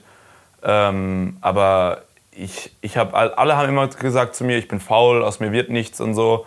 Aber ich hatte ja immer, auch damals ja schon, hatte ich ja die Trailerfolge. Und ich wusste ja, dass ich nicht, dass ich, dass ich was kann. Und ja, aber die in der Schule haben das ja auch nicht gecheckt. Aber ich wusste ja, dass wenn ich was wirklich will, dann kann ich das ja mega gut. So, aber die Sachen, die die mir halt da versucht haben beizubringen oder, oder, oder zu zeigen, äh, die, die haben mich halt einfach nicht interessiert. Genauso zum Beispiel Englisch. Die, das waren halt keine Muttersprachler, die wir damals hatten. Ich war damals aber auch, ich habe schon viel englische Filme und so geschaut. Oder ich war in Frankreich zum Beispiel auf der Grundschule und habe halt fließend Französisch gesprochen. Und ich hatte halt Englisch und Französisch beides als Fächer. Ich habe mir aber halt die ganze Zeit gedacht, die, also die können mir halt in der Grammatik oder so, wussten die schon ein, zwei Sachen noch mehr als ich, aber die konnten die Scheiße halt nicht aussprechen. Also die waren halt einfach, die haben geredet wie die letzten Ottos. So, und ich dachte mir halt, ey, was wollt ihr mir denn beibringen? Ich, ich, alles, was ich anschaue oder so, ich, ich schaue einen Film an oder, oder irgendeine eine, eine Motocross-Sendung oder Bar to Bar oder sowas habe ich damals viel geschaut. Ähm, da reden die besseres Englisch als in der Schule, dann schaue ich mir lieber das an, lerne ich mehr. Und vor allem verstehst du ja alles. Genau. Also, ja, also, das ja. Genau. Und ähm, so alle haben immer gesagt, ich bin faul und, und so, aber ich habe das, das ging halt in ein Ohr rein und ins andere raus. Also mir war das relativ egal. Ähm, und genau, bin dann eben runter von der Schule, habe dann ein Jahr äh, Hauptschule quasi gemacht. Das war das erste Jahr, wo das Werkrealschule hieß, ist aber das gleiche. Aber da war ich drei Wochen in der Schule ähm, am Anfang vom Schuljahr es war sehr peinlich für mich, weil so die Schule damals, wer, wer da war, da war, haben wir halt im Gymnasium immer gesagt, das sind die größten Idioten so und dann war ich halt auch da. Äh, habe ich mir halt auch so ein bisschen Gedanken drüber gemacht, aber ich war dann wirklich in der Klasse und ich hab's, ich hab, ich, ich konnte das nicht. Also es war wirklich das Level von, von, von den Sachen, die, die da abgegangen sind, das war so, also ich will da jetzt wirklich nicht abwertend klingen oder so, aber ich, ich, ich hätte mir eigentlich wirklich, oder ich habe gedacht, wenn ich da ein ganzes Jahr bin, dann bin ich dümmer als davor. So, also wirklich, da, da verlerne ich Sachen. Und dann habe ich es halt der Klassenlehrerin, die war zum Glück, also die war eine sehr, sehr coole Frau auch, ähm, sehr verständnisvoll. Ähm, und der habe ich halt gesagt, so, Frau Bremer, es tut mir leid, aber ich kann hier nicht sein, so, ich, ich verblöde. Äh, und habe der halt versucht zu sagen, ich, ich komme einfach nicht. Ich komme einfach, sie soll mir sagen, wenn Arbeiten sind, und dann komme ich in die Schule. Und sie meinte halt, nee, es geht nicht wegen Schulpflicht und so weiter, logischerweise. Aber ich bin halt wirklich einfach nicht hingekommen. Ich hatte dann, das Ende vom Lied war dann, dass ich äh, 180 unentschuldigte Fehltage hatte oder so, weil ich halt auch wirklich nicht, ich hatte keine Lust da zum Arzt zu gehen und, und zu sagen, äh, hier, ich bin krank oder so, sondern ich bin halt einfach wirklich bewusst nicht hingegangen und äh, habe dann meinen Abschluss gemacht mit 1,1 oder so, weil es halt wirklich, also das ist wirklich nichts Besonderes. Ne? Also wenn du, wenn du einen geraden Satz bilden kannst und 3 äh, plus 5 rechnen kannst, dann dann macht man das ziemlich easy und dann wollten die mir noch eine Auszeichnung geben und so und dass ich da hinkommen muss. Und dann bin ich aber auch nicht hingegangen. Mit 180 Metern. Ja, genau. Ja. Und also es hat wirklich Geld gekostet. Wir mussten Strafe zahlen vom deutschen Staat, weil halt so viele unentschuldigte Fehltage sind, gegen Schulpflicht verstoßen und so. Ähm, genau, hatte ich dann meinen Abschluss. So die kleine, die kleine Schulgeschichte noch am Rande. Und äh, ich hatte keine Ahnung, was ich machen will. Also wirklich überhaupt keine Ahnung. Ich wusste, mit dem Abschluss kann ich nicht irgendwas Cooles machen, was mich jetzt hätte interessiert, wie Maschinenbauingenieur oder so. Nicht, dass es jetzt voll mein Ding gewesen wäre, aber das hat halt cool geklungen und das wäre halt sowas, wo halt auch der Vater beeindruckt wäre oder so. Der war, der war, der hat Elektriker gelernt und, und war dann später so leitender Servicetechniker und viel in der Welt unterwegs und hatte extrem viel Plan vom Handwerk, daheim alles immer gebaut und so. Und ähm, ja, ich wusste halt wirklich nicht, was ich machen soll. Und dann hat ein Bekannter einfach gesagt, äh, der hat einen Fliesenbetrieb gehabt, äh, ist auch Trail gefahren und der hat halt gemeint, hier, ähm, ich habe eine Aus also kannst bei mir eine Ausbildung machen, Fliesenleger. Und dann hat der Vater halt gemeint, ja, ist gut, verdienst du gutes Geld, kannst gut schwarz schaffen noch nebenbei und, und gut Geld verdienen. Was du natürlich nie gemacht hast. Nee, nee, Nein, natürlich auf nicht. gar keinen Fall. Nee, ich wirklich nicht. In der, Ausbildung, in der Ausbildung ist es schwierig, da, da irgendwas zu machen. Ein, zwei Mal vielleicht oder so, aber ähm, Dein Vater hat das aber eh nur im, Spaß gesagt. Ja, genau, also genau. wir wollen jetzt hier nicht zu illegalen Aktionen nee. animieren. Ne? Nee. Ähm, und ja, dann habe ich da halt Fliesenlegerausbildung angefangen. Das war cool. So, die, die Schule, Berufsschule war, also war ich wieder in der Schule, aber da waren wenigstens, also so die normalen Fächer wie Deutsch und sowas, das hat mich wieder nicht interessiert, aber halt zumindest so pro, projektbezogene Fächer, die waren ganz cool. Äh, wenn man da irgendwas Technisches halt gelernt hat oder so, da war ich auch jetzt nicht schlecht drin. Fliesenlegen an sich konnte ich auch ganz gut, aber ich war da jetzt auch nicht der absolute King drin oder so. Ich habe es halt gemacht, aber ja, das war halt auch nicht so der Hit. Ähm, aber das war dann wenigstens mal was, wo ich, wo ich äh, hingehen konnte und ein bisschen Geld verdient habe. Und kam ein bisschen Struktur wieder rein. Ja. Das würde mich noch interessieren, das Jahr, wo du einfach nicht zur Schule gegangen bist. Was hast du in der Zeit gemacht? Nix. Park rumgehangen, ja, rumgegammelt. Mit Kollegen rumgehangen. Mit falschen Leuten rumgehangen. Also sehr, sehr schlechtes Umfeld damals gehabt und so. Auch in die eine oder andere äh, kriminelle Aktivität leider verwickelt gewesen. Äh, Nichts Schlimmes, wie gesagt. Ich kann heute wunderbar in den Spiegel schauen, aber ja, war halt einfach nicht so die geilste Zeit. Ähm, bisschen, bisschen Scheißdreck gemacht, äh, ja, rumgehangen, viel getrunken abends und so. Einfach ja, nicht so die geilste Zeit im Leben. Ähm, geraucht habe ich damals auch. Ähm, ja, halt einfach alles so gemacht, wie man es halt eigentlich nicht machen sollte. Aber auf der anderen Seite bin ich heute sehr dankbar drüber, dass ich das quasi in so einem jungen, irrelevanten Alter gemacht habe, weil jetzt halt in der Zeit, wo es halt, ich sag mal, wirklich zählt oder wo man wirklich die Möglichkeit hat, ähm, ja, was zu machen aus sich oder aus seinem Leben, ähm, habe ich halt null Bedürfnis so. Also die ganzen dummen Sachen, die man so machen kann im Leben, die habe ich hinter mir, die, die habe ich erledigt, die habe ich früh abgehakt, genau. Bucketlist. Ja, ja die Bucketlist würde ich es jetzt nicht nennen. Das ist, mehr so die, ja. Ja, Leben halt. Ich ja, sag mal, das Leben so besteht halt nicht nur aus Erfolgen, nee, sondern auch genau. aus Fehlern, die man macht. Und ja, und halt, es war halt extrem unbefriedigend, ne? wenn du halt von, aus einer eigentlich erfolgreichen Jugend kommst und so und immer Bestätigung von allen bekommen hast, erfolgreich warst, jedes Jahr, keine Ahnung, ich hatte damals das ganze Zimmer, alle Regale voll mit Pokalen und so und, und halt, wenn du irgendwo auf den Trailplatz gekommen bist, dann mit 16 oder, oder damals, kurz bevor ich aufgehört habe, da kannte dich jeder, so, da, da, du warst bekannt in Deutschland und, und ja, dann, keine Ahnung, bist halt ein normaler Depp, der halt da rumhängt mit der Bierflasche in der Hand und und nicht zur Schule gehst. Genau, nicht zur Schule gehst, genau. Und ich, also damals war ich halt auch echt hart perspektivlos. Ne? Ich wusste wirklich nicht, was ich machen soll.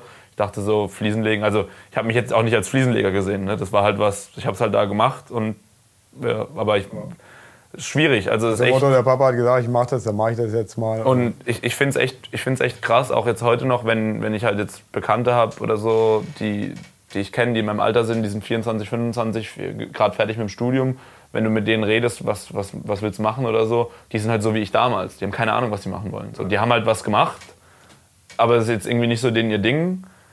Aber ja, die sind halt perspektivlos. Und ich weiß noch, wie das Gefühl damals war. Und ähm, ich glaube, Perspektivlosigkeit ist so ziemlich eine der schlimmsten Sachen, die dir passieren können im Leben.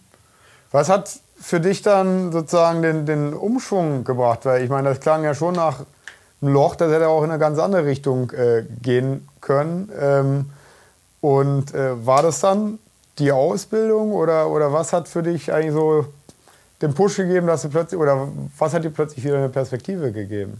Es war, also es war ein volles Loch. Und jetzt auch rückblickend, die, äh, alle meine, alle coolen Geschichten in meinem Leben, die passiert sind, alles, wo irgendwie zu Erfolg oder, oder zu einer tollen Beziehung oder Freundschaft geführt hat, ist immer durch einen Riesenzufall entstanden.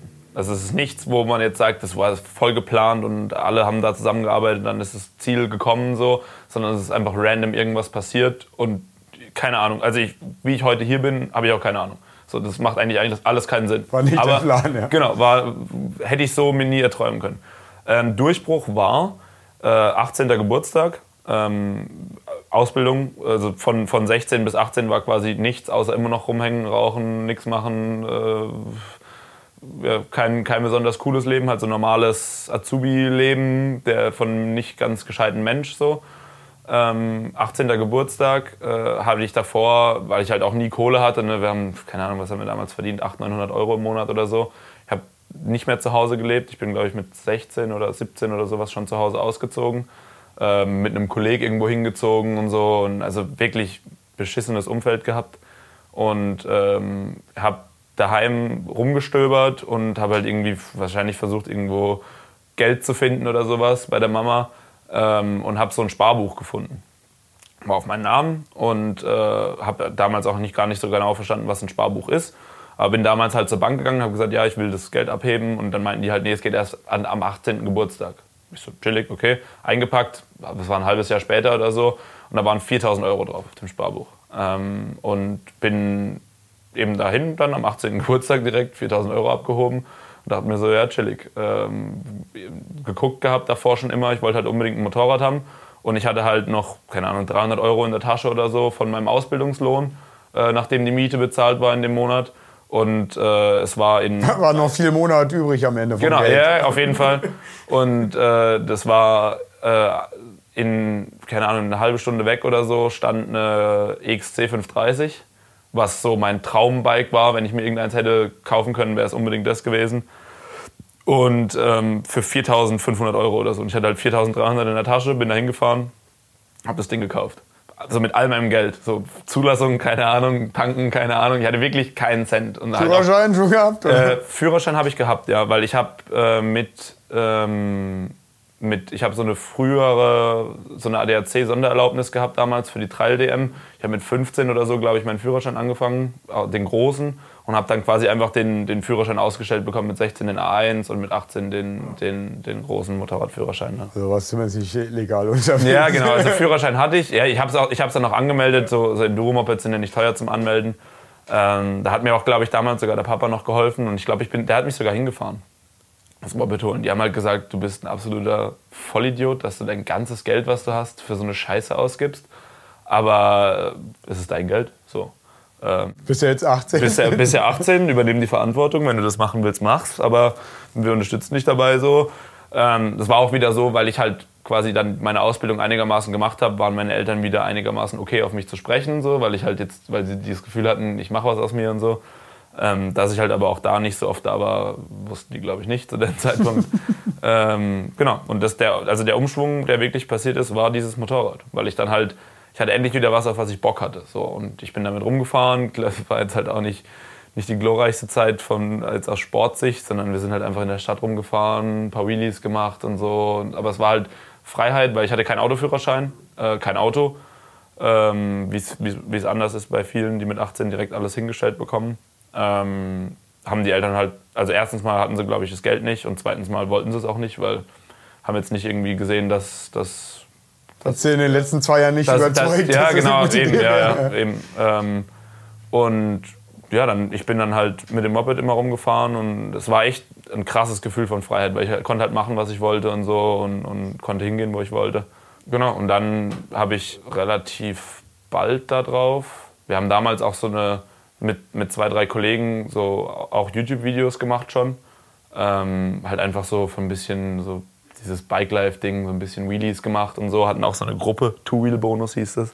Absolute Elite, Elite-Vereinigung. Ähm, und äh, weil es halt relativ lokal war, auch äh, zu Grenzgänger. Und damals war der Grenzgänger-Hype schon relativ, also zumindest regional bei uns war das schon relativ da. Ich weiß gar nicht, wie viele Abos das damals hatte. Ein paar Zehntausend oder so vielleicht. Ähm, haben wir aber schon immer geguckt und fanden die Videos halt cool und so und ähm, wollten das halt quasi ähnlich machen oder nachmachen. Und äh, da wir dann eben Videos gemacht haben, wo ich eben auch drin war, äh, ist auch, glaube ich, äh, der Quirly auf uns mal ein bisschen aufmerksam geworden. Wir waren ein, zwei Mal fahren. Wir waren auch, ich habe auch sogar mal mit, mit dem Quirly ein Video gemacht mit einem Trailmoped, erinnere ich mich noch. Da habe ich von der Mama das Trailmoped aus der Garage gemobst und dann waren wir rumfahren damit. Das erinnere ich mich auch noch. Das wurde, wurde aber gleich wieder runtergenommen, weil die Mama ihn mit dem Anwalt gedroht hat. Weil sie gesagt hat, das ist mein Motorrad und so eine Scheiße wird damit nicht gemacht. Ja, nicht mehr beim Kennzeichen. Ja. Genau, ja. ja. war kein Kennzeichen dran. Wie alt warst du? 18? Nee, das war früher. Das war, ein Trailmoped war früher. Also das, das, das, das, das hat sich dann, das ist als Zwischending. Aber also so der, der Kontakt, der war da schon eine Weile da und auch die Videos haben wir auch schon gemacht, wo wir gar nicht, also wo ich noch gar nicht mein Moped hatte. Dann bin ich halt mit dem Moped von anderen gefahren, habe ein paar Wheelies gemacht oder so. Oder mit Rollern damals auch noch und so. Und ähm, wo ich dann eben 18 war, waren wir halt dann auch äh, direkt mal fahren. Ähm, irgendwo im Schwarzwald auch. Und äh, natürlich auf einer legalen Strecke. Und ähm, haben ein Video gemacht und so. Und äh, das war cool und alles. Und der hat sich auch mega gefreut, dass er, also wir haben uns super gut verstanden. Und ähm, dann haben die mich halt mal zu sich eingeladen, da nach Karlsruhe. Ähm, ich habe damals auch in Karlsruhe gewohnt schon. Ähm, und äh, haben, mich, haben mich mal eingeladen und äh, dann habe ich ein Dekor bekommen für die, für die KTM, was mega geil war. Das war das erste Grenzgänger-Dekor, was jemals gedruckt wurde. Und ähm, da war ich natürlich mega happy und so und habe Hoodie und alles klar gehabt und äh, das, war schon, das war schon cool. Und ähm, ja, dann hat es so ein bisschen angefangen. Dann waren wir halt ab und zu mal ein bisschen fahren und habe dann auch einen Job oder wie war das? Ich hatte, also ich, das war so eine, auch wieder so eine Übergangszeit. Das war zweieinhalb Jahre in der Ausbildung, also quasi kurz vor Zwischenprüfungen oder kurz vor den Zwischenprüfungen oder kurz vor Ende oder so. Und ich habe aber auch, also wie gesagt, so Berichtsheft oder so habe ich glaube ich noch nie in meinem Leben geschrieben. Also ich habe das nie geführt gehabt und ich wusste halt, ich brauche das halt, um die Abschlussprüfungen zu machen. Und aber ich wollte halt auch nicht mehr wirklich Fliesenleger werden, weil ich hatte damals richtig Knie- und Rückenschmerzen schon und es hat mich halt mega angeschissen, jeden Morgen so früh aufzustehen und irgendwelche. Also Fliesenlegen selber fand ich extrem cool, aber es war halt, die Fliesenleger-Ausbildung ist halt, du trägst halt Scheiße von A nach B. So. Das ist halt echt nicht cool so, hat mir überhaupt keinen Spaß gemacht, ähm, die, die meiste Zeit.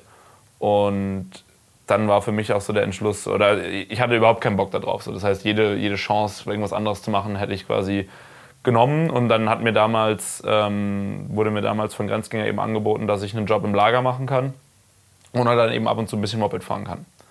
Da dachte ich mir so, das ist eigentlich eine geile Nummer. So, weil kannst mehr Moped fahren. Weil sonst so selber, ich hatte halt, ich hatte nicht keine, kein Auto und gar nichts. Auch wenn wir damals irgendwo mit dem Hänger irgendwo hingefahren sind, habe ich nie einen Cent irgendwo bezahlt. Ich hatte keinen Cent dafür irgendwas. Und ähm, genau, dann, dann war das. Dann habe ich die Ausbildung quasi einfach abgebrochen. Ähm, und ja, dann hat es so angefangen. Ja, geil. ich meine, ne, mein letzter Ausbildungsabschluss mhm. ist auch Abitur, also Schulabschluss. Ja. Bei dir quasi auch. Oder hast du noch irgendwas gemacht? Nee. Ja. Also ich habe aber auch kein Abitur. Nee, Abitur nicht, aber Hauptschulabschluss. Genau, Werk, mit, Werk, mit Ausbildung. Werkrealschulabschluss. Werkrealschulabschluss. Ich hätte ja sogar mein Fachabi gehabt, weil ich habe eine Fremdsprache dazu genommen. Also ich hätte quasi Fachabi gemacht beim Abschluss der Ausbildung, die ich auch fast fertig hatte. Aber es war halt für mich damals, mir war das egal. So, das, auch, auch dieses Ding jetzt rückblickend, der Ausbildung, keine Ahnung, da sind 20 andere, die Ausbildungen haben. Und ich für mich, ich hatte im Trallsport hatte ich auch zum Beispiel Titel erreicht, die aber nur ich hatte. Das konnte kein anderer haben, weil wenn ich den Titel hatte, war das so. Und deswegen so ein Ausbildungstitel, alle haben immer gesagt, ja, du musst eine Ausbildung haben, du musst das haben, du musst einen Schulabschluss haben. Und ich dachte mir so, nein, muss ich doch gar nicht. Also für was denn? Also, weil klar, um dann später irgendwie den Beruf auszuüben oder so, aber ich will den Beruf ja gar nicht machen. Also ich wollte nie das ausüben. Das, das war nach einem halben Jahr, glaube ich, schon gegessen, dass ich das nicht machen wollte. So. Ähm das ist ja auch so typisch deutsch, ne? man muss ja ein Diplom oder einen Zettel oder so ja, haben. Genau. Und ich bin in meinem eigenen Leben da auch schon ein paar Mal so gedanklich immer wieder dran gearbeitet. Oder ich hatte lange das Gefühl, ich mache den Beruf, den ich zu Hause übe, nicht. In dem Fall dann Journalist und habe ja auch Sport studiert, aber habe das auch nie abgeschlossen. Und ich hatte immer so ein bisschen unterschwellig das Gefühl, das ist nichts Richtiges, was ich ja. da habe. Und also habe mich selbst eigentlich äh, unterbewertet. Inzwischen habe ich erkannt, dass das eigentlich total egal ist und in vielen anderen Ländern der Welt. Ich sag mal, wir sind jetzt hier gerade in den USA, ja. während wir den Podcast aufzeichnen.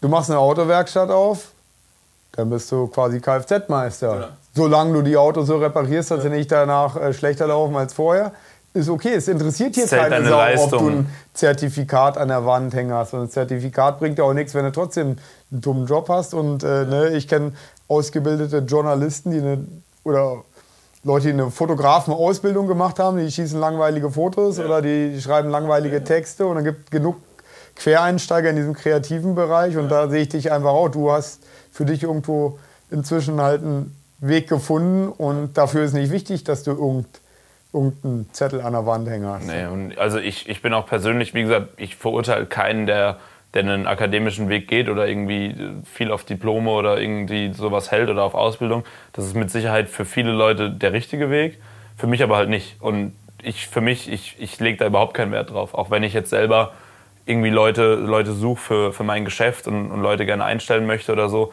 Mir ist scheißegal, was der in der Schule gemacht hat oder was der hat. Ich habe einen Job den, den, muss, den muss die Person ausführen. Und wenn die Person den gut ausführt, dann ist es gut. Ob der jetzt ein Einser-Abitur hat, 13 abgeschlossene Ausbildungen und so, aber halt die Kamera falsch rumhält, das ist mir, also es zählt halt das Ergebnis und nicht der Weg bis dahin. Genau, also ich meine, wir wollen jetzt natürlich auch wieder nicht die jüngeren Leute dazu animieren, nach dem Motto, lass das mit der Schule, ist alles nicht gut, aber ähm, bei mir war auch Bedingung, mein Vater hat gesagt, du machst Abitur, ja. dann unterstütze ich dich einfach ja. so gut ich kann im, im Motorsport. Ja. Äh, hätte ich gesagt, jetzt lasse ich sein, hätte er sich wahrscheinlich echt schwer getan damit, ja. weil das für ihn wichtig ist war. Ja, also. Ist ja auch so, man, man, muss es halt immer ein bisschen berücksichtigen, auch, auch das Umfeld oder so. Und es ist halt einfach schwierig für, für, für Eltern quasi zu sehen, also was, wo ich meine Eltern, in was für Situationen ich meine Eltern gebracht habe, mit meinen Entscheidungen, ist halt einfach nicht cool. So, das ist halt einfach scheiße. Das ist absolut egoistisch, es ist absolut selbst. Äh, nee, wie heißt, nee, selbstlos ist es nicht. Äh, wirklich ja, absolut, absolut, absolut ego egoistisch. Ja. Ich habe halt einfach auf alle anderen geschissen.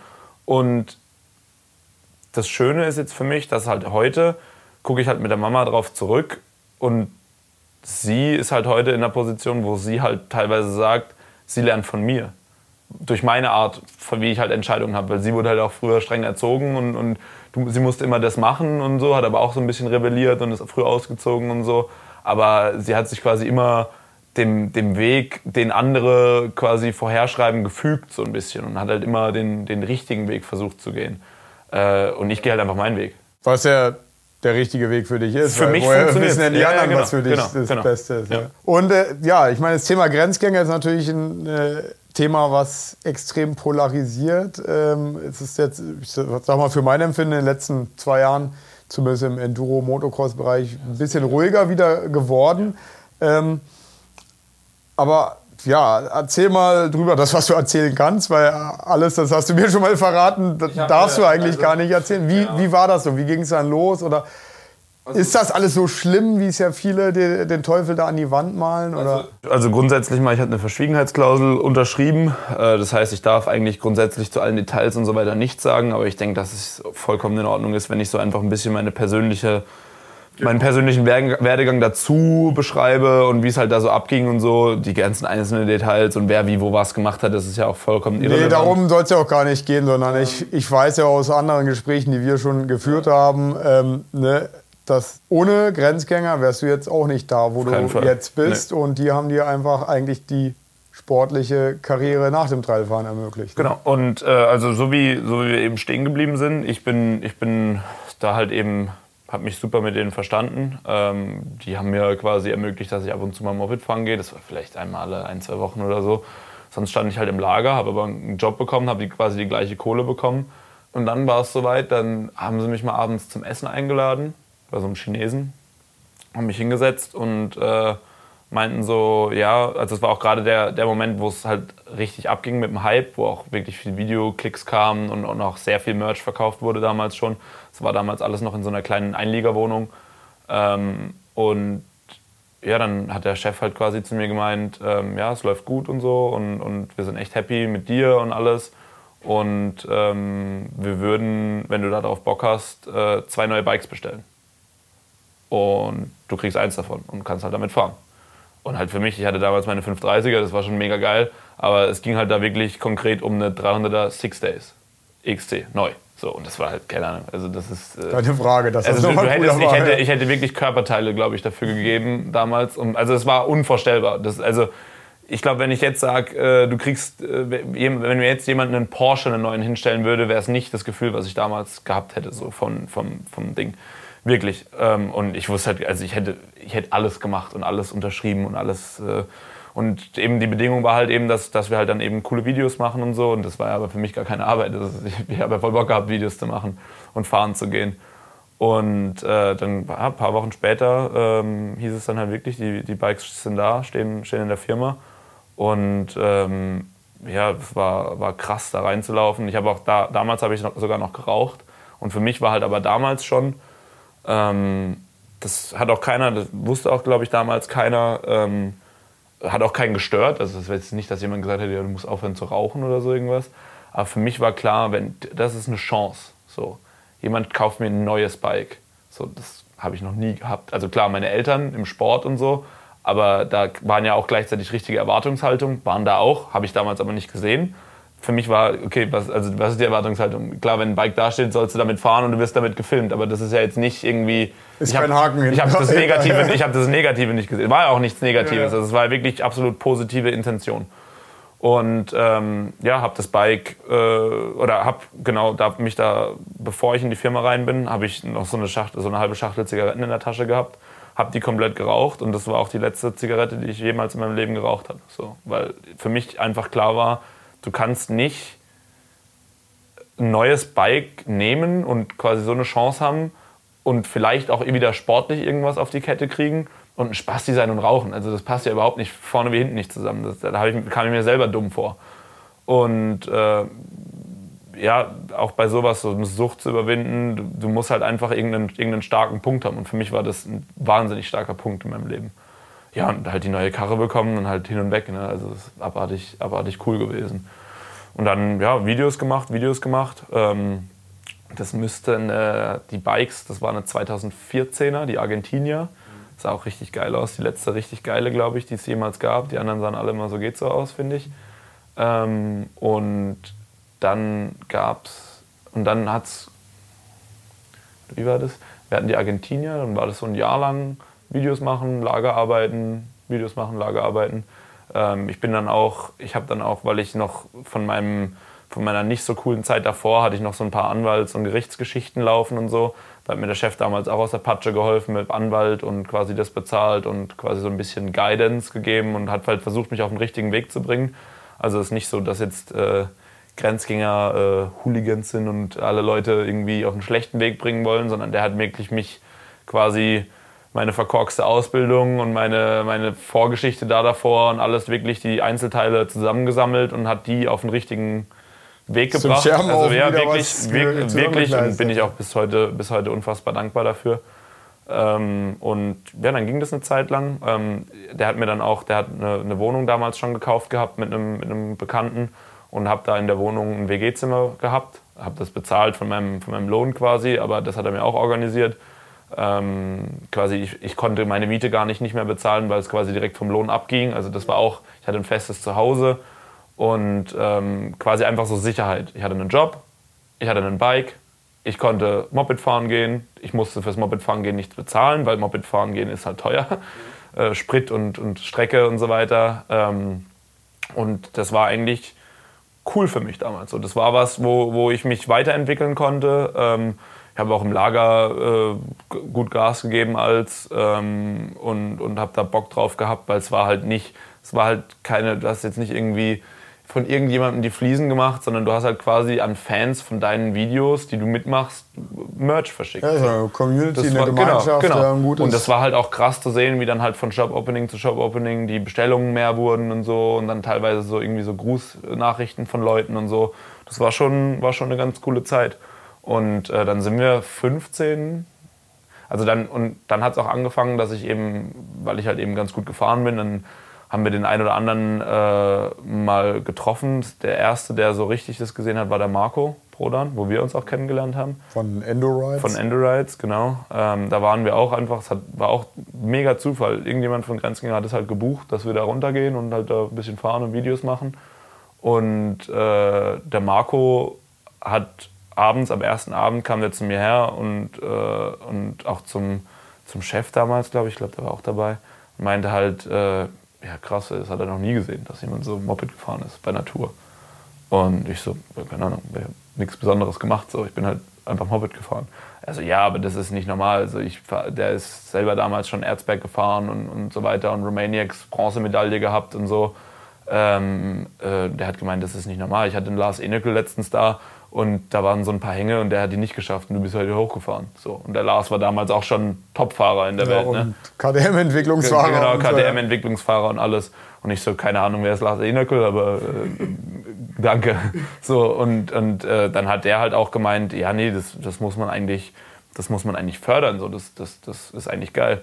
Und ähm, dann war, oder ich weiß nicht, ob das davor oder danach war, ich wollte halt immer unbedingt Rennen fahren. Und ähm, habe dann halt auch eben darum gebeten, quasi zu fahren. Ich hatte ja keine Kohle, also muss quasi jemand bezahlen.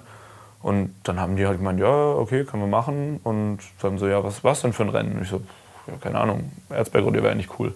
Und äh, dann war halt wirklich erstes Enduro-Rennen. Erstes, dann war halt wirklich das erste, dann war halt wirklich das erste Enduro-Rennen war halt das Erzberg Rodeo 2015. Und äh, ich bin da, ich hatte noch Trailstiefel. Ich hatte überhaupt keine Ahnung von nichts. Ne? Also sehr, sehr witzig, äh, wie, wir das, wie wir das gemacht haben. Sind halt einfach dahin gefahren mit dem Bus. Hat er halt einfach ein, zwei Kollegen noch aus dem Lager mitgeschickt. Also wirklich das absolute A-Team, wie wir da angereist sind.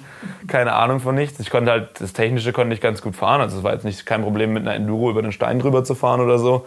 Aber halt Prolog, schnell, Motocross, das konnte ich alles überhaupt nicht. Ähm, und ich habe mir halt so einen Stress gemacht. Ne? Ich wollte halt unbedingt, also mein Ziel war unbedingt, mich äh, fürs Hauptrennen zu qualifizieren. Weil ich hatte halt so Schiss, dass ich halt einfach zu blöd bin, da hochzufahren Langsam. so schnell. Top 500 also, ne? ja, genau.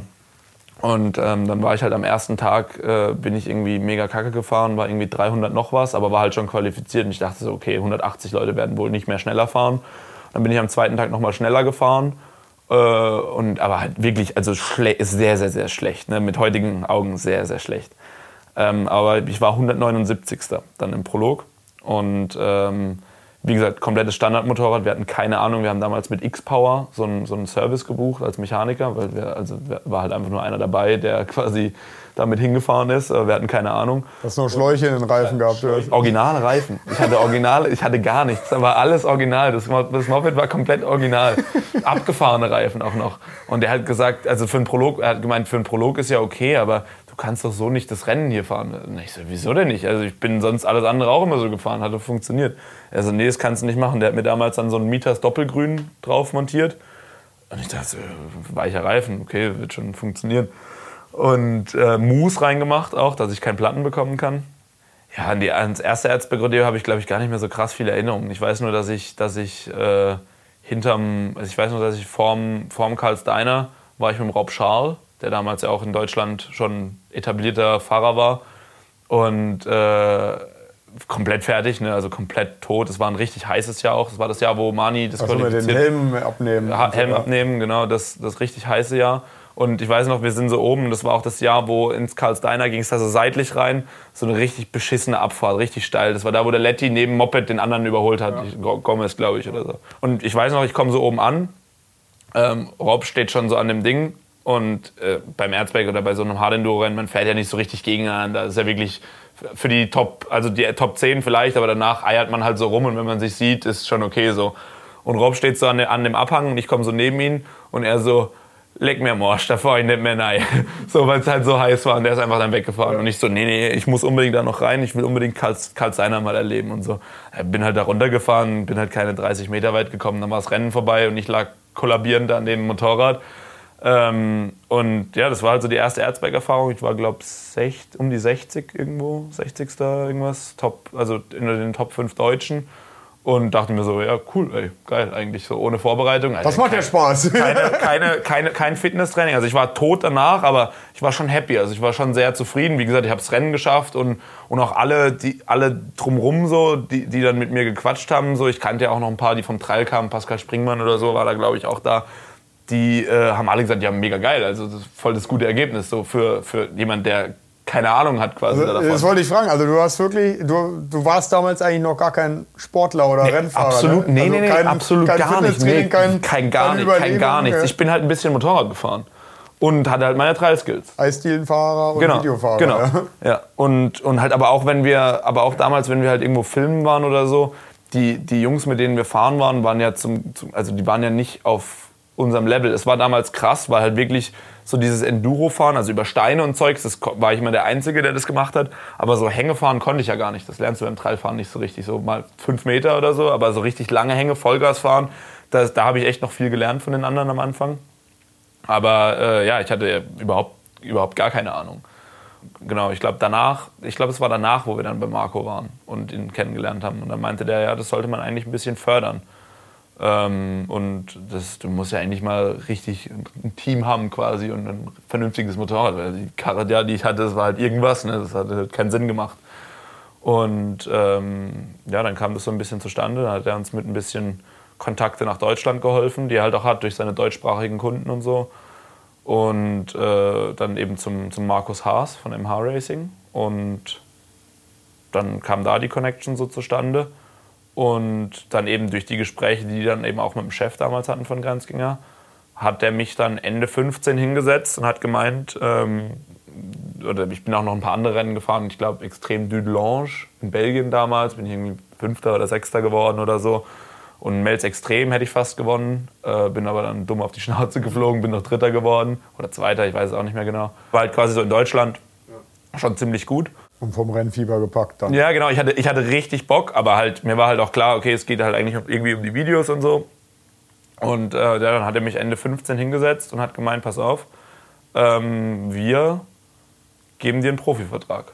Also quasi du wirst bezahlt fürs Rennen fahren. Und wir übernehmen alles und wieder, es war dann halt, das war dann ein komplizierterer Vertrag, so auch mit, mit Managementvertrag und so. Aber wie gesagt, was hatte ich denn für eine Option? Also, äh, oder nicht, dass es schlecht gewesen wäre, aber ich habe mir den Vertrag nicht mal durchgelesen, ich habe es einfach unterschrieben. So, weil ich kriege jeden Monat Kohle Fürs Motorrad. für, fürs Motorradfahren. Muss, muss nicht mehr ins Lager, Äh, ich muss, ich, ich, es war immer noch an den Lagerjob ge geknüpft quasi, aber ich kann, also quasi, ich werde immer freigestellt, wenn ich es halt muss. Wenn ich halt aber daheim bin, muss ich ins Lager.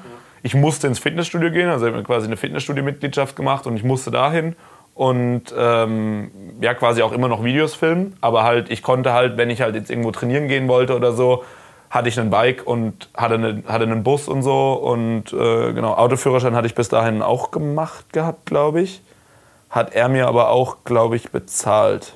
Oder vor, ich glaube, er hat es mir vorgestreckt und ich konnte es abarbeiten, so monatlich. Also auch wieder da. Äh, Wie gesagt, Autoführerschein im Leben ist auch wieder eine sehr wichtige Nummer. Hätte ich auch nicht ohne Grenzgänger. Oder äh, jetzt wahrscheinlich schon. Oder, äh, auf jeden Fall ne, die das Einleitung, sind keine, die äh, das sind auf jeden kaputt machen wollen oder sonst wie, Nee. sondern Und die, die Einleitung, und das sind auch keine Sachen, die du, die du einfach machst, um irgendjemanden, um irgendjemandem was Schlechtes zu wollen oder so, sondern das sind wirklich pure, gute Intentionen, wirklich menschlich richtig und, und, und toll. Und ja, bin auch wahnsinnig dankbar dafür, wie das, wie das alles da so war. Und ähm, ja, konnte es halt nicht fassen, ne? weil ich halt da 2016 einen Profivertrag, ohne jemals ein Ergebnis geliefert zu haben quasi. War einfach nur ein guter Ambassador für Grenzgänger, weil ich wurde damals halt auch schon richtig hart konfrontiert bei den Rennen. Also bei dem bisschen, was ich da gefahren bin in Deutschland, halt richtig Hass. Also nicht nur irgendwie Missgunst, sondern wirklich Hass. Gut, du warst ja dann, ne? schwarzes Moped, schwarze Klamotten. Ja, das war damals ja noch, in, in Kopf, 15 oder? war es ja sogar noch mit der KTM. Da war ja alles noch weiß. Da Ja, ich glaube genau, als wir uns gesehen haben, warst du nicht auf einer Whisky sogar unterwegs? Ja, ja. Wir haben uns kennengelernt, wo, ich schon, wo es schon mein eigenes Zeugs gab. Da hatte ich schon meinen Profivertrag. Das war 16 in Kroatien, Oder wo wir uns 16, kennengelernt ja, kann haben. sein, ja. Mhm. Und aber 15 bin ich ja doch alles mit der KTM gefahren. Und hatten wir einfach diese schwarz-weißen Grenzgänger-Jerseys und so einen Grenzgängerhelm.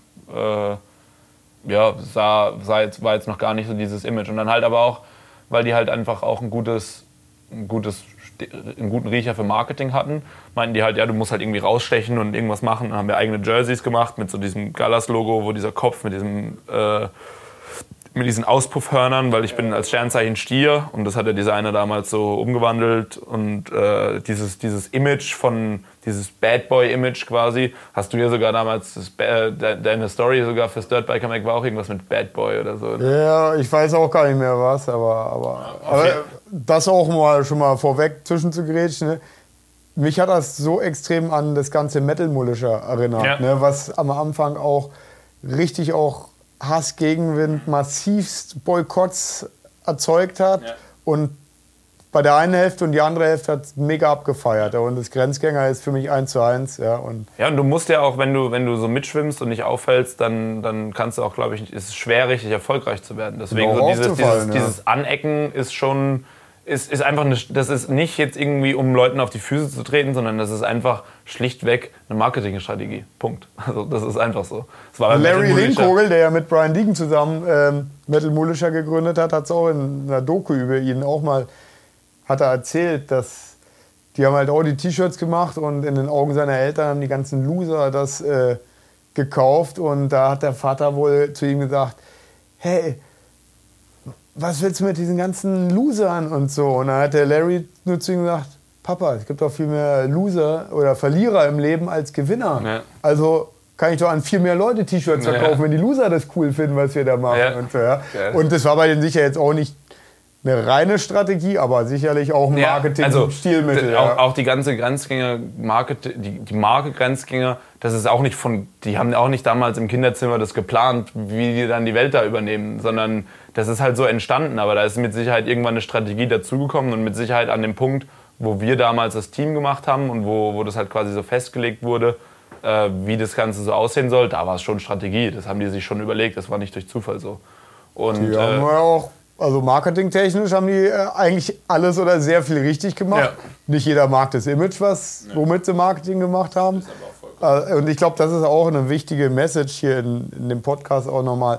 Ne? Also es geht jetzt nicht darum, dass wir Grenzgänger verteidigen wollen oder, oder niedermachen wollen oder so. Also ich finde es einfach interessant, dass du einfach deine Story erzählst ja. und dass die Leute vielleicht auch realisieren, nee, nee, das ist nicht alles ja, auf Zerstörung oder Kaputtmachen nee, oder Illegalität und, ganz gezielt ausgelegt. Und es ist, ja. es, ist einfach, es ist einfach Teil von meinem Leben, es ist Teil von meiner Karriere und äh, ein sehr, sehr wichtiger Teil. Ähm, und für mich persönlich hat es sehr, sehr viel Positives herbeigeführt. Äh, ich denke, für viele Menschen hat es sehr, sehr viel Positives beigeführt. Ähm, Gerade wenn du halt Leuten eben Dazugehörigkeit gibst oder sowas, kann das ein sehr, sehr wichtiger Punkt sein im Leben von Menschen. Ähm, die haben sehr, sehr viele Leute erreicht, den Sport mit Sicherheit populärer gemacht. Mit Sicherheit nicht nur positiv, definitiv. Aber, Aber ich glaube, sie haben auch mit dazu beigetragen, dass sehr, sehr viele Jugendliche an, sich 125 oder so gekauft haben. Ja. Und dann ja, auch andere, andere, andere Sachen in der Industrie gekauft haben. Ja. Ketten, Reifen, gibt es ja, nicht von Grenzgängern. Ne? Nee, auf jeden Fall. Und ähm, für mich ist es einfach nur einfach immer wieder, also ich habe es ja auch, das Ende von der ganzen Nummer war ja auch nicht so ganz positiv, ähm, aber auch jetzt gerade so tief drüber zu sprechen, über die Anfänge, wie das war und auch wieder zu realisieren, was mir eigentlich alles ermöglicht wurde, auch wieder von Leuten, die es nicht hätten gebraucht. Ne? Also äh, ich glaube, die haben auch von, von mir als meiner Person profitiert und, und auch äh, monetär, also dass sie quasi mit mir auch Geld verdient haben, mit Sicherheit. Ähm, aber der Anfang war, war, war einfach so, dass es einfach nur darum ging, einem, einem Jungen eine Perspektive zu geben. Und das haben sie mir halt gegeben. Und, oh, ich glaube, sonst würden wir echt nicht und, hier sitzen. Nee, auf ja? keinen Fall. Aber definitiv würden wir dann nicht hier sitzen. Und, und das ist halt auch wieder, ist halt auch wieder was ähm, in, in unserer Industrie, äh, in, in Deutschland, in, in dem Sport, du, du, sowas gibt's nicht. Äh, du kannst als, als Privatperson, kannst du da jahrelang richtig viel Kohle reinbuttern, mit der Hoffnung, dass irgendjemand dich mal findet und dich mal aufpickt. Aber dass du da einfach irgendwo ankommst und jemand was in dir sieht, der aber eigentlich gar keine Ahnung hat von der Industrie. Also der Chef, der, hat, der ist kein Motorradfahrer, der hat keinen Plan. Der muss halt darauf vertrauen, dass ihm halt der Marco gesagt hat, Mensch, der Typ kann aber echt gut Motorrad fahren. Und sowas habe ich noch nie gesehen. Hätte aber auch sagen können, labert nicht rum, äh, du Kroate, sondern äh, ich verkaufe hier meine T-Shirts. Äh, Oder Rennfahren interessiert mich nicht, wir wollen genau, coole also, Videos wie machen. gesagt, das sind so viele, so viele Punkte äh, und, und auch eine Rennsaison, der ist ja auch nicht blöd. Der hat ja damals auch damals mit Markus Haas dann te- gesprochen und mit Marco gesprochen, was das kostet. Der wusste ja, um was für Geldsummen es sich da handelt. Und dann zu sagen, okay, nee, wir machen das und wir haben das Geld. Also erstmal, du musst es ja erstmal haben, um es machen zu können und dann musst du es wollen. Bereit sein, Und also die, ja. da- das sind halt auch so, so Punkte, wo ich meinte, es macht eigentlich keinen Sinn, dass wir hier sitzen. So, weil die, die Chance, dass sowas passiert und die Chance, dass es, ich, ich gucke in Deutschland mich um, die Chance, dass sowas nochmal passiert, ist null. Das gibt es nicht. Das gibt es nicht. Nicht in dem Ausmaß. Man kriegt vielleicht irgendwo ein bisschen Support oder so. Und, und auch jetzt gerade, was, was Weber eben macht mit dem, mit dem Workaholics-Team, ist ja was ganz Einzigartiges in Deutschland, dass man wirklich einfach Leute nimmt und die fördert und auch jetzt nicht so, oh, wenn du nicht Meister wirst, dann fliegst du wieder raus oder so, äh, sondern halt wirklich einfach guckt, was sind die Stärken, was sind die Schwächen, wo kann man helfen, was kann man machen, wie kann man einen Nutzen oder einen Mehrwert dafür schaffen. Ähm, das das gibt es ja einfach nicht. Also das ist ja einfach nicht existent. Also extrem, extrem selten, ja. Ja. Und ähm, ja, von daher ist schon, schon krass, dass das dann, dass solche Zufälle oder solche, ja, einfach zur richtigen Zeit am richtigen Ort mit den richtigen Leuten Entscheidungen dann zu sowas führen. Ja, ja also dann gab es sozusagen das Rennteam, Team Hill, Hillclimb. Hillclimb? Hillclimb, genau, es gab eine extra Firma, äh, Hillclimb Management GmbH. Ähm, und die äh, Firma hat das quasi gemanagt, äh, war aber auch durch die gleichen Leute geleitet. Und ähm, über den Markus Haas, MH Racing, der die Bikes supportet, bin dann auf Husqvarna umgestiegen von KTM. Und äh, der Marco von, von Endurides hat quasi so ein bisschen den, den Insider gemacht und äh, mir geholfen. Sportlich sozusagen, Genau, ich, sportlicher kon Berater. ich konnte immer darunter. Äh, eine wahnsinnig, wahnsinnig gute Freundschaft. Jetzt mittlerweile wird es jetzt wird's dann auch wieder eine Geschäftspartnerschaft. Ähm, äh, wahnsinnig toller Mensch, äh, super Touren, wahnsinnig schöner Fleck Erde da unten, den er da hat und, und wo er lebt. Und ähm, ja, Kann ich auch nur bestätigen. Also, wenn ihr mal eine wirklich gute Zeit mit guten Menschen Und gutem Essen. gu- guter Trüffelpasta, Trüffelpizza äh, Ja. haben wollt, Endurides. Endo Rides, Marco Prodan, checkt's einfach mal aus. Auf jeden Äh, Fall. Können wir nur empfehlen. Ähm, ja, mit dem Rennteam war, also war da auch irgendwie dieses Thema Super Enduro gleichen Plan oder wie bist du da eigentlich drauf gekommen? Nee, Rennteam hat dann 16 gestartet. Ziel war damals, gab es ja keine West oder Hard Enduro WM, aber Ziel war, alle großen Hard Enduro Rennen zu machen. Wir haben gleich im Februar mit Tafon in England gestartet. Kein Training, kein nichts, Hauptsache mal selber in die Bude reingebaut und so. Also alles halt, was damals der Markus Haas von seinem Supermoto-Team hatte. Der damals das erfolgreichste deutsche Supermoto-Team gemanagt, immer internationaler deutscher Meister gestellt, in der WM vorne mitgefahren und so. Also auch sehr elitäre Erfahrung im Motorsport, aber halt nicht im Enduro und vor allem nicht im Super Enduro. Ähm, zum The Tough One gefahren, komplett scheiße gefahren. Ähm, habe ich mich schon schlecht gefühlt, weil wir halt mit vier Leuten angereist sind nach England und so, war auch teuer äh, und halt ja echt 17. oder so geworden, also grausam. Auf jeden Fall in dem Jahr halt so alle großen Rennen wollten wir fahren. Äh, bin dann Erzberg gefahren.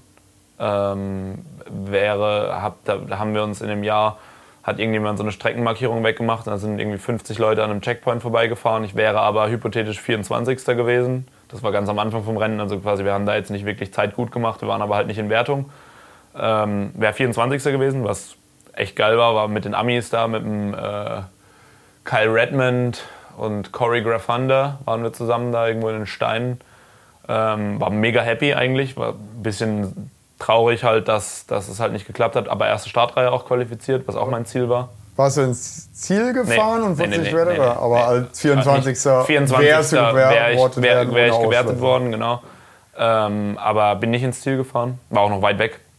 Und dann wäre Romaniacs gewesen, was auch auf dem Plan stand, habe mir aber eine Woche davor das Schlüsselbein gebrochen. Äh, in Freising beim Motocross-Fahren. Äh, sehr dumm. Und dann war im Spätjahr irgendwann in, äh, wie heißt diese Sandgrube da vom Leon Henschel? In Villan oder was? Nee, Velan war es nicht. Uelzen. Ach, Uelzen, ja. In Uelzen war so ein Super Enduro. Und ich dachte, Super Enduro klingt cool, so in Deutschland. Und dann haben sie angekündigt, hier, Cornel Nemeth fährt damit und so. War damals ja auch so in Deutschland Enduro-Cross-mäßig krass drauf. Und, Und Mani wäre da, der ist damals schon, hatte schon Red Bull-Vertrag, war schon Super Enduro-Weltmeister. Äh, und ja, KTM ist halt gefahren, war noch nicht Werksteam. Ähm, und da dachte ich mir so, äh, geil, da will ich unbedingt hin.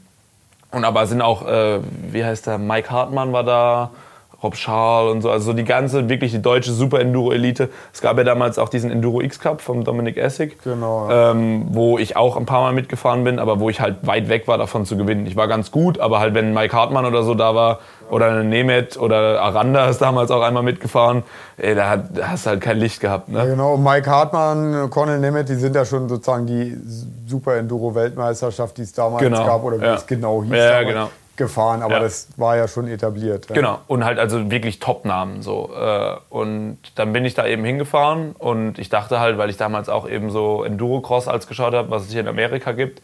Und ich hatte damals, äh, wo ich mir das Schlüsselbein gebrochen habe, äh, das war mit einer 350er Motocross. Ähm, Und ich dachte halt, ja, Super Enduro ist Viertakt. So. Ich habe eine Viertakter, nehme ich die. Halt Standard, ne? Wie damals 2016er 350 Viertakt war. Und äh, dann sind wir da, bin ich da eben nach Uelzen hingekommen, komplett sandig. Äh, so ein richtiges Super Enduro war es ja auch nicht, aber halt so ein paar Super Enduro Hindernisse, ein Steingarten, ein Reifendoppel und so. Und das war das erste Mal neben dem Enduro X Cup, dass ich halt mal so Enduro Cross gefahren bin, aber halt gegen Top-Leute dann. Und dann halt, äh, keine Ahnung, frag mich nicht, wie ich das gemacht habe, aber ich habe einmal einen Holeshot gehabt gegen, gegen Letty und gegen Cornell von außen und äh, bin da ein, zwei Runden vorne gewesen und so und bin halt am Ende von dem Tag Dritter geworden. Also Nemeth hat, glaube ich, gewonnen, Mani war Zweiter und, und ich war Dritter. Aber knapp dran auch mit den Punkten und alle anderen waren halt weiter hinten. Und ich war halt, glaube ich, also ich bin wirklich gut gefahren. Mit dem Kackhaufen. Ne? Also 350 Motocross ist ja wirklich Schrott für sowas. Ähm, und da dachte ich mir so, geil. Also halt so wirklich so direkt auch wieder durch Zufall, Blut geleckt, echt gut gefahren. Und ja, halt auch, das Ding ist dau- dauernd ausgegangen und so. Und ich dachte mir halt, ey, geil, wenn das, also ich habe halt extrem viel Potenzial noch gesehen, weil ich halt gemerkt habe, das ist jetzt nicht das geilste Bike da dafür. Ähm, aber ich bin trotzdem, ich kann mitfahren so bei einem, bei einem Nemeth und bei einem Mani. Und wie gesagt, Mani war ja Super Enduro-Weltmeister schon zu dem Zeitpunkt. Und da dachte ich mir halt so, gut, wenn ich jetzt eigentlich mit so einem Kackhaufen da mitfahren kann ohne Training und Mani ist Weltmeister, dann kann ich ja auch eigentlich die Weltmeisterschaft fahren und dann sollte es doch auch eigentlich irgendwie so funktionieren. Das war so meine Herleitung. Und ähm, ja, dann habe ich halt so lange genervt, bis sie mich dann halt haben Super Enduro WM fahren lassen. Also dann hast du Blut geleckt ähm, und äh, ja, aber davon wird man ja nicht automatisch Super Enduro Junioren World Cup Winner. Ähm, hast du gedacht, also hast du das dann gezielt trainiert und oder wie bist du dann rangegangen oder lag da nicht eh erstmal nochmal eine, eine Hard Enduro Saison vor dir? Nee, das war, das war gegen Ende vom Jahr und Super Enduro äh, ist ja immer quasi über den Winter, also quasi immer zwischen den Jahren. Und das müsste, das war quasi 2016, das heißt 16 auf 17 war das erste Jahr, wo ich Super Enduro gefahren bin. Also quasi eigentlich die 2016er Saison, die aber ins Jahr 2017 reingeht. Ähm, und der zum so richtig darauf vorbereiten, hatte ich auch gar nicht so richtig Zeit. Ich wollte, glaube ich, nach Spanien gehen auch zum Trainieren. Ähm, es ging aber zeitmäßig auch gar nicht. Ähm, ich bin dann einfach nur. Ich, wir haben auch eine 350er Enduro wieder gebaut dafür, glaube ich, weil ich halt auch immer noch dachte, dass man halt unbedingt äh, Vierdeck braucht. Aber ähm, ich quasi von, meiner, von meinem Ausflug da nach Uelzen wusste, dass es halt das Motocross-Bike jetzt nicht das Optimalste dafür ist. Ähm, und genau, in dem, also in, in meinem ersten Jahr, da habe ich aber halt auch gelernt, dass 350 Enduro schwierig ist. Also einfach nur ein Standardbike nehmen und damit jetzt Super Enduro fahren ist auch nicht so optimal. Und halt vor allem ohne Training wirklich ist es halt auch schwierig. Ähm, und ich glaube, in dem Jahr war ich auch nirgendwo besonders, weil ich habe mir auch am ersten GP in, in Polen direkt äh, bin ich so ein Doppel zu kurz gesprungen, mit dem Motor drauf gelandet, habe mir die Raste abgerissen und Knöchel gebrochen oder die, die, die Außenbänder gerissen und so. Und äh, im Sprungbein hatte ich so Bone Bruise. Also war quasi direkt sofort von Anfang an verletzt. Hat dann sechs Wochen quasi Rehab gemacht, dass ich überhaupt in Riesa fahren konnte. Bin da aber auch nicht sonderlich gut gefahren. bin mit dem Tim zusammengeknallt und da hast du sogar kommentiert. Erinnerst du dich? Genau. Ja, das wollte ich eh fragen, weil es fing ja eigentlich äh, echt bescheiden an in Polen ja. mit der Verletzung. Ja. ja. genau. Aber hat das bei dir dann jetzt ein Feuer empfacht oder ja, also hattest also, du den Titel schon im, im, Visier? War das dein Ziel? Oder wie bist du da rangegangen an die Saison? Ja, ich wusste halt, also ich, ich Super Enduro habe ich halt irgendwie so meinen, also ich für mich habe irgendwie Potenzial da gesehen. Ähm, klar hat man das von Anfang an nicht, nicht gesehen oder man hat jetzt auch, ich bin jetzt auch nicht sonderlich gut gefahren auf einer Super Enduro-Strecke. Vor allem, ich habe es auch halt wirklich nie trainiert, weil bei uns gab es das nicht so richtig und damals war ich noch nicht in Spanien. Ähm, aber das waren halt alles solche Lektionen, die ich halt aus der, aus der Saison quasi gezogen habe. Ähm, dass, ja, dass ich halt einfach, dass ich das mit Sicherheit kann. So, für mich war jetzt auch die Strecke fahren kein sonderlich großes Problem, sondern es war halt einfach alles ungewohnt und ich war halt einfach noch zu schlecht da drin. Und ähm, ja, dann, wie gesagt, das erste Jahr sind wir halt überall so ein bisschen mitgefahren. Ähm, ich hatte, glaube ich, kein, nicht ein einzig gutes Moto, vielleicht mal eins oder so, wie ich Fünfter war, aber das war alles vielleicht gerade so Top Ten oder so. Ich habe mich aber immer qualifiziert, was wichtig war oder was für mich wichtig war. Also so, ich habe schon das Gefühl gehabt, ich gehöre dahin, aber ich war halt weit davon entfernt zu gewinnen. In dem Jahr ist Blake, glaube ich, Weltmeister geworden. Ich glaube, Blake ist in dem Jahr Weltmeister geworden. Ähm, und da war ich halt weit davon entfernt, von, von den Rundenzeiten oder so. Und aber so, ich hatte extrem Bock nach der Saison, da erinnere ich mich dran. Ähm, und halt, wie gesagt, einfach dieses krasse Potenzial zu spüren. Ich glaube, das ist gar nicht mal so wichtig, wenn man halt so weit davon entfernt ist, von, von den, da wo man halt hin möchte, ist es nicht so das Problem. Aber wenn man, oder also gerade wenn man halt eben weiß, okay, Motorrad war weit davon entfernt, gut zu sein, Training war weit davon entfernt, gut zu sein, so, dann denkt man halt so, okay, gut, wenn ich mich vorbereite und es Moped besser wird, dann sollte es ja eigentlich passen. So. Wenn man halt aber trainiert und sich vorbereitet und so und sind dann immer noch ein paar Sekunden, die fehlen, dann ist es halt schwierig, glaube ich, mit der Perspektive. Ja, aber das war, das war so die, die erste Saison. Wie gesagt, glaube ich, gar kein, hatte, hatte gar kein großes Highlight. Direkt am Anfang verletzt. Ähm, durchgefahren, überall qualifiziert. Ähm, aber ja, so richtig gut war da, glaube ich, nichts vom Fahrerischen her in der ersten Saison. Dann würde ich mal sagen, gehen wir so ein bisschen chronologisch vor, dann kam erstmal eine Outdoor-Saison wieder. Genau. Ähm, ja, es gab das Team Hilke nach ja. wie vor, für ja. das bist du weitergefahren. Ja. Und wie verlief so das Jahr? Und dann, dann ging es quasi in Jahr zwei. Ähm, wir haben ja über, also die Outdoor-Saison, die lief ja so ein bisschen rough, die in der Saison auch. Und dann in die zweite Outdoor-Saison hatten wir halt viel gelernt, auch als Team, auch ich vor allem. Ähm, ich sag mal, das, das, Manko bei uns als Team war grundsätzlich halt immer die fehlende Erfahrung von allen im Motorsport. Das waren halt alles gute Leute, nette Leute ähm, und, und auch gut in ihren Bereichen, aber halt nicht als Sport, nicht, nicht auf den Sport bezogen. Ähm, das heißt, es war halt immer, ich war immer der Einzige, egal wo wir hingekommen sind. Ich hatte nie jemanden dabei, der, der auch aus dem Sport kommt, Ahnung hat, wie es ist, als Sportler zu sein. Also ich musste immer quasi so ein bisschen für meine Rechte quasi so kämpfen im Team, so ey, ich muss halt trainieren oder ey, das und das ist halt wichtig. Ähm, und das war halt immer so das, was, was es halt, glaube ich, auch ein bisschen noch mehr gebremst hat. Ähm, Allerdings haben wir durch, dadurch, dass einfach alle mehr Erfahrungen dazu gewonnen haben ähm, und auch teilweise viel zugehört wurde von dem, was ich halt erzählt habe oder was, was Markus oder so erzählt hat, ähm, hatten wir halt einfach mehr Erfahrung und das, die, das zweite Jahr lief deutlich, deutlich besser. Wir sind da in dem Jahr, äh, das war dann der dritte Erzberg quasi und das war das erste Mal auch, wo ich das Gefühl hatte, dass man halt dahin kommt und halt so im Game ist. Weil da war auch halt ganz klar, ich, ich, ich bin im Jahr, äh, ich hatte mein, mein Schnupperjahr quasi, wo ich einfach so gucken konnte, was passiert. Dann hatte ich mein Jahr, wo ich eigentlich schon trainiert habe, habe aber einen Fehler gemacht und war nicht in, im Klassement und so. Und in dem Jahr war für mich ganz klar, ich gehe dahin, um ins Ziel zu fahren. Das alles andere wäre einfach nicht gut gewesen. Ähm, für mich, fürs Team.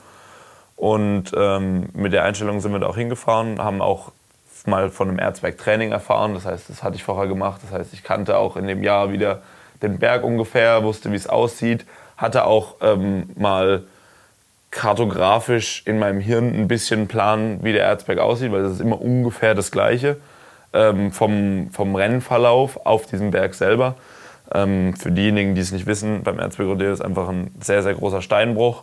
Ähm, und wenn man da halt einfach keinen Plan hat, wo es lang geht, dann ist es sehr, sehr groß. Aber wenn man ungefähr weiß, wo es lang geht, ist es immer noch groß, aber überschaubar. Also dann kann man halt einfach steuern, wenn man sagt, okay, der eine geht dahin zum Helfen, der andere geht dahin zum Helfen oder so, dann ist es äh, sehr viel einfacher. Wenn man jetzt einfach nur drauf losgeht und sagt, ich guck mal, wo ich dich sehe, dann ist es halt sehr ineffektiv als Team. Verpasst man sich wahrscheinlich, ja. Hundertprozentig, ja. Und ähm, in dem Jahr, wie gesagt, lief es mit Grenzgänger auch ganz gut und äh, da waren auch sehr viele Friends, sage ich jetzt mal da, die einfach irgendwie dazugehört haben oder Kollegen von mir oder die halt einfach irgendwie Grenzgänger supportet haben irgendwie und so weiter. Und äh, ich kann mich noch daran erinnern, da haben wir, wir haben immer oben einfach ganz normal gecampt mit, mit den anderen, hatten zwar ein Hotel, aber hatten da halt unser, unser Zelt aufgebaut und so weiter.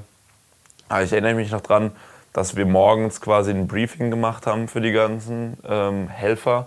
Äh, die haben dann alle Hoodies bekommen und haben alle so ein, so ein Fresspaket bekommen. Also so, das war schon ziemlich professionell, halt vom Team, wo auch Geld ausgegeben wurde quasi. Ähm, und ja, war eigentlich eine, eine ziemlich coole, coole Geschichte. Aber ich erinnere mich, dass wir da 20, 25 Leute waren oder vielleicht sogar einzelne kleine Teams waren, so mit Zweierpärchen, ähm, wo ich dann halt wirklich quasi einfach Ressourcen hatte und ich mir halt einfach überlegt habe, okay, wo stelle ich die hin? Und dann hat halt jeder von denen Riegel bekommen, jeder von denen hat einen Liter Sprit bekommen, jeder von denen, weißt du, so diese Kleinigkeiten. Man darf da zwar nicht tanken, aber alle Profis machen es so. Ja. so. Also das war immer unterschiedlich in den Jahren, aber es war halt einfach, beim Erzberg gibt es halt, also grundsätzlich gibt's, ist immer alles verboten. Also auch wenn du fragst, ob man die Strecke ablaufen darf oder so, oder eben solche Kleinigkeiten mit Tanken oder Outside Assistance, ist immer alles verboten. Aber hinter den Kulissen macht es immer jeder. So. Und äh, um so richtig mitzuspielen und um da wirklich ins Ziel zu fahren, habe ich dann auch realisiert, muss halt einfach so ein bisschen drauf scheißen und halt einfach dein Ding machen. Und ähm, wahrscheinlich einfach war es auch gut zu wissen, da sind überall irgendwo Leute, wenn irgendwo genau, mal eine genau. Schwierigkeit genau. ist, dass du nicht Voll. alleine im Wald stehst und alleine eine Lösung finden und, musst. Sondern und vor allem wusste ich ja genau, also ich bin da, in dem Jahr bin ich die ganze Strecke abgegangen. Ich wusste genau, wo es lang geht. Ich wusste genau, also Teile davon bin ich ja gefahren, schon im Training dann zum Beispiel. Das heißt, ich wusste genau, wie ich da hochfahre, zum Beispiel Maschinen oder sowas. Ist so ein, Steck, ist so ein, ist so ein Checkpoint, wo ja, ist halt so ein Steinfeld, aber ich bin das in dem Jahr im Training, äh, kann ich mich noch daran erinnern, mit Paul Bolton äh, bin ich das gefahren, ohne einen Fuß runterzumachen. Also komplett im Stehen, hoch in einem. Und so, deswegen, das war halt mein Selbstvertrauen enorm gesteigert. So, ich, es war halt nicht mehr so eine Überraschung, so du gehst so, fährst du einfach mal los blind und irgendwelche Dinge passieren, sondern das war halt wirklich so eine kalkulierte Nummer. So, ich wusste halt genau, was passiert. Ähm, und dann halt auch abgeliefert im, im Prolog, zweimal für die erste Reihe qualifiziert, überhaupt kein Problem. Ich glaube, hohe 30er oder hohe 40er oder so, aber easy qualifiziert und ja, also dann lief halt auch echt der, der, der Renntag da absolut unspektakulär. Ich bin einfach durchgefahren und es war nach dreieinhalb Stunden oder so, oder ja, drei Stunden 15 oder sowas, war ich im Ziel. Äh, 17. Platz und äh, war, also es kam mir nicht mal schwer vor. Wir hatten dann Karl Steiner, äh, ich hatte so einen genauen Plan, so in drei Teile aufgeteilt, eigentlich ein Drittel bis Karl Steiner. Ich wollte eigentlich nach anderthalb Stunden im Diner sein, dass du halt quasi da ein bisschen Zeit hast und dann danach aber noch Zeit hast, um den Rest zu machen. Und ich war, glaube ich, nach, nach nicht mal einer Stunde im Diner, bin im Diner echt gut gefahren. Keine großen Fehler, hatte meinen, meinen Kollegen damals, der vorausgelaufen ist, gespottet hat und so. Also wirklich mega unspektakulär, einfach so genau nach Plan alles wirklich kein, keine, gar keine Outside Assistance gebraucht, keinen großen Crash gehabt und ähm, ja, war halt mega, mega happy. Auch das ganze Team war unfassbar happy, dass wir das halt einfach so, so abgeliefert haben. Ähm, und ja, war, war echt krass. Das war so der erste, der erste Durchbruchserfolg quasi, wo ich wirklich mal happy war drüber. Also so die anderen Sachen waren auch teilweise gut und so, aber das war halt so was, wo ich dachte, oder, oder ist ja auch wirklich so, ist ja bis heute so, du kannst auf der ganzen Welt sagen, ey, ich bin beim Erzberg ins Ziel gekommen und dann sind die Leute erstmal beeindruckt, so, okay. Ja, jeder krass. weiß das ja, genau. einzuschätzen, glaube ich. Genau, ja, oder vielleicht also, auch nicht, aber. Jeder, ja, ich glaube, genau. der sich in der Szene, also ja. jeder, der Enduro fährt, hat sicherlich schon mal vom Erzberg gehört und weiß, oh krass, wenn man da im Ziel ist, dann hat man mehr drauf als Zahnbelag. Ja. Genau, ja, dann ist es auf jeden Fall so, dass du halt auf einem sehr, sehr hohen Level Motorrad fährst. Ja. Vor allem, ich sag mal, in den, in den letzten Jahren. So früher, es gibt auch ein paar Leute, die haben sind Erzberg ins Ziel gekommen, äh, Anfang 2000er oder Ende, also 2008, 2009 oder so. Was mit Sicherheit für die damalige Zeit mit den damaligen Karren und Reifen und so auch ein Achievement ist. Aber es ist halt eine andere Art von Motorradfahren, glaube ich, wie das, was wir jetzt heutzutage machen. Ja, ich weiß nicht selber, ich bin ja 98, 99 Enduro DM gefahren, also das klassische Enduro, Sonderprüfungszeiten und auch WM gefahren. Und der Dirk von Zitzwitz und Stuart Morgan, das war ein Australier, der damals in Deutschland gelebt hat, auch ne, bei Familie von Zitzwitz dann gewohnt hat, von KTM Deutschland betreut wurde. Mit dem bin ich auch ganz viel rumgetourt. Die zwei haben irgendwie gesagt, ah, das ist so ein Rennen in Österreich, äh, da will ich, da wollen wir mitfahren, willst nicht auch mitfahren? Und ich so, ja, also irgendwas, ich weiß nicht, was, was der Sache war. Also ob ich keine Zeit hatte oder keinen Bock oder wie auch immer. Und die sind dann beide, glaube ich, auf Platz 6 und 7 ins Ziel gekommen. Ich glaube, das war wirklich 99 oder so. Ja. Habe ich wahrscheinlich gleichzeitig mein erstes Freestyle-Event gewonnen an dem Wochenende ja, oder so, keine Ahnung. Ähm, und da sage ich mir heute natürlich auch so, wär's mal mit in, mitgefahren, weil die haben sich gegenseitig geholfen. Ja. Wahrscheinlich wäre ich irgendwie mit den Jungs unterwegs gewesen. Also das ist jetzt keine Garantie, dass ich da ins Ziel gekommen wäre, aber wäre jetzt nicht unmöglich gewesen. Dann hätte ich mir das jetzt auf die Fahne schreiben ja. können. Wäre vielleicht nicht Freestyler geworden, wäre für mich vielleicht schlechter gewesen, wenn es geklappt hätte. Aber ja, und das ist halt klar, das, was du sagst. Also in den 90ern war der Erzberg noch ein ganz anderes Rennen ja. als, als heutzutage. Ja. Und das Jahr waren's, war auch, glaube ich, das, wo es relativ viele Finisher waren glaube ich, wo ich ins Ziel gekommen bin. Waren es, glaube ich, auch über 30.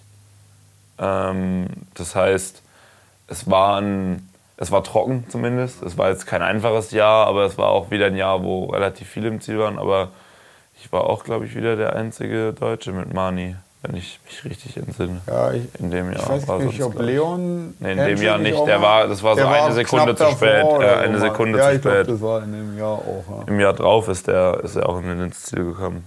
Ja. Kurze Zwischenfrage zum Thema Erzberg Rodeo und generell Hard Enduro Events. Wie möchtest du ein Hard Enduro Rennen haben? Man hat ja das Gefühl, die äh, Veranstalter wetteifern, wetteifern so ein bisschen miteinander. Das Rennen ist umso besser, je weniger Leute ins Ziel kommen. Und, und dann, ich persönlich habe eher so das Ding, hey, lass doch die Jungs schon auch noch mal so ein bisschen Rennen fahren miteinander. Ähm, und nicht nur sozusagen ums irgendwie Überleben kämpfen. Äh, es ist ja weder das eine besser oder richtiger oder schlechter oder falscher als das was andere. Wie möchtest du so ein Rennen sehen? Ist auch wieder extrem schwierig, das zu beantworten. Ähm, ich für mich persönlich habe auch extrem den Spaß am Hard Enduro verloren, weil halt eben 17 und 18 in den Jahren bin ich halt einfach alles mitgefahren, weil wir mit dem Team damals alles gemacht haben. Und es waren halt echt viele Rennen, wo halt echt keinen Bock gemacht haben. So, ähm, vielleicht war ich einfach nicht gut genug oder nicht fit genug, aber ich war damals halt auch eigentlich gut vorne mit dabei. Nicht ganz vorne in der Weltspitze, aber ich sag mal so solide Top 10, Top 15 oder so schon. Aber du, du, es ist halt nicht mal mehr richtig Motorradfahren. Du triffst da halt andere, auch die dann quasi, mit denen du um Top 10 Platzierungen in der Weltmeisterschaft oder in einem WM-Lauf kämpfst und du triffst dich halt und das geht, keiner kann sich so richtig auf dem Motorrad halten und du guckst dir so in die Augen, beide so tot und dann eierst du halt da so lang, weil halt davor du halt zweieinhalb Stunden irgendwo dein Motorrad irgendwelche Canyons hochgetragen hast. Oder man trägt die da gemeinsam hoch. Ja, ja genau. Und, und also da, das hat den Reiz so ein bisschen verloren. Ähm, allerdings, wenn ich jetzt halt dieses Jahr anschaue oder jetzt gerade von, von 2017, 18 die Entwicklung nach jetzt anschaue, ähm, hast du halt einfach ein Riesenproblem vom Fahrlevel. Weil, wenn, nimm Abestone zum Beispiel, wo du ein, ein normal, eigentlich ein geiles Rennen, eine geile Strecke hast. Und dann hast du Billy und Mani, die das Level einfach so dermaßen in, in die, auf die Spitze treiben, dass sie halt wirklich einen, einen Top-Motocross-Speed mit reinnehmen, in eine, in eine extreme Trial-Skills, also extreme Trial-Skills, einen Top-Motocross-Speed. Und dann können die halt aber auch wie so GNCC-mäßig halt das Ganze vier Stunden durchziehen oder so, vom, auf einem krass hohen Level.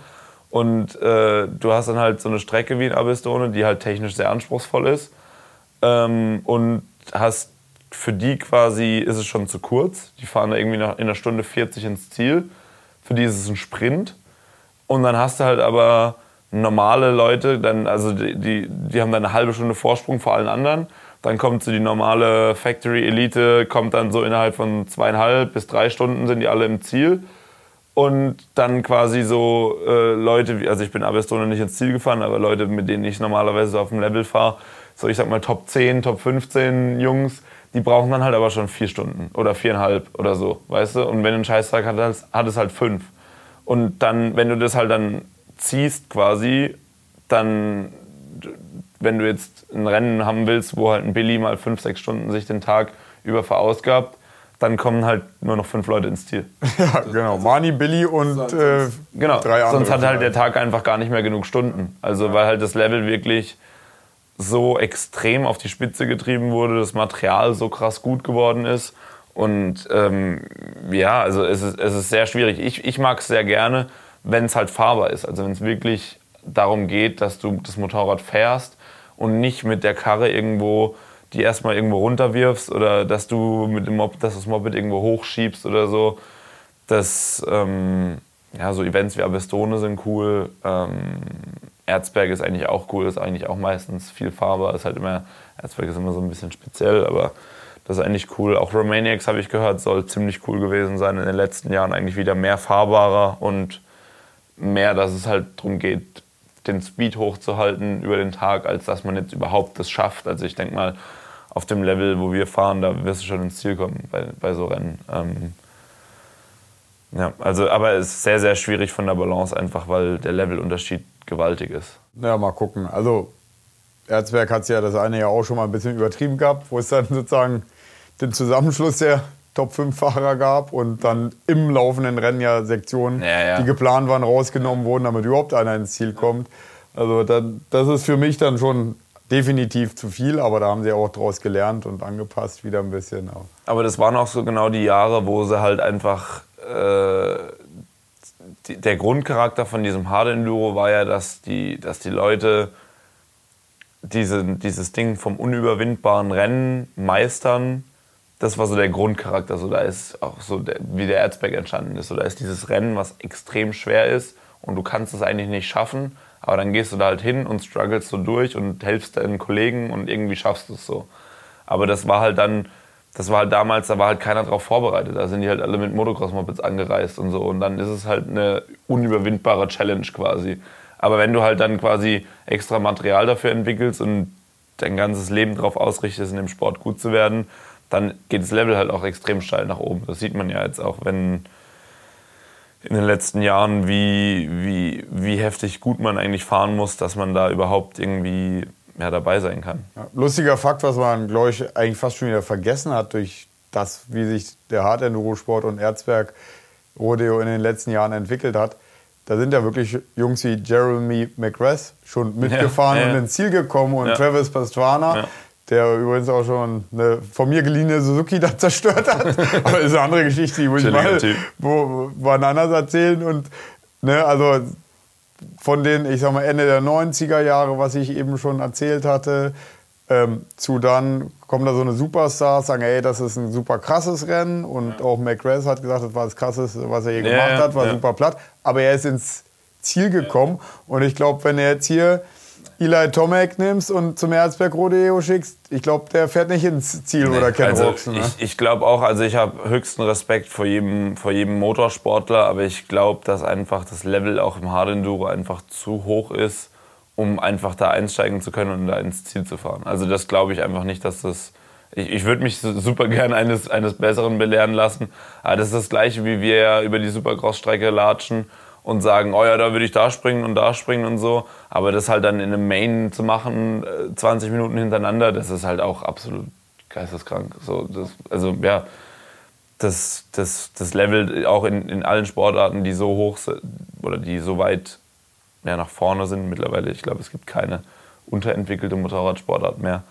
Ähm, da kann man nicht einfach kommen und mitfahren. So, das, das, das ist ja, glaube ich, generell so ein Trend der letzten 10, 15 Jahre dass die Leistungsdichte enorm geworden ist, egal welche, ich sag mal, Offroad-Motorraddisziplin oder so. Und selbst bei der Dakar fahren jetzt bis zum Ende und ja. die zwei Tage vorm Schluss liegen die Top 5 innerhalb von wenigen Minuten, also wo wirklich alles möglich ist. Beim Supercross ist so bei einem MXGP.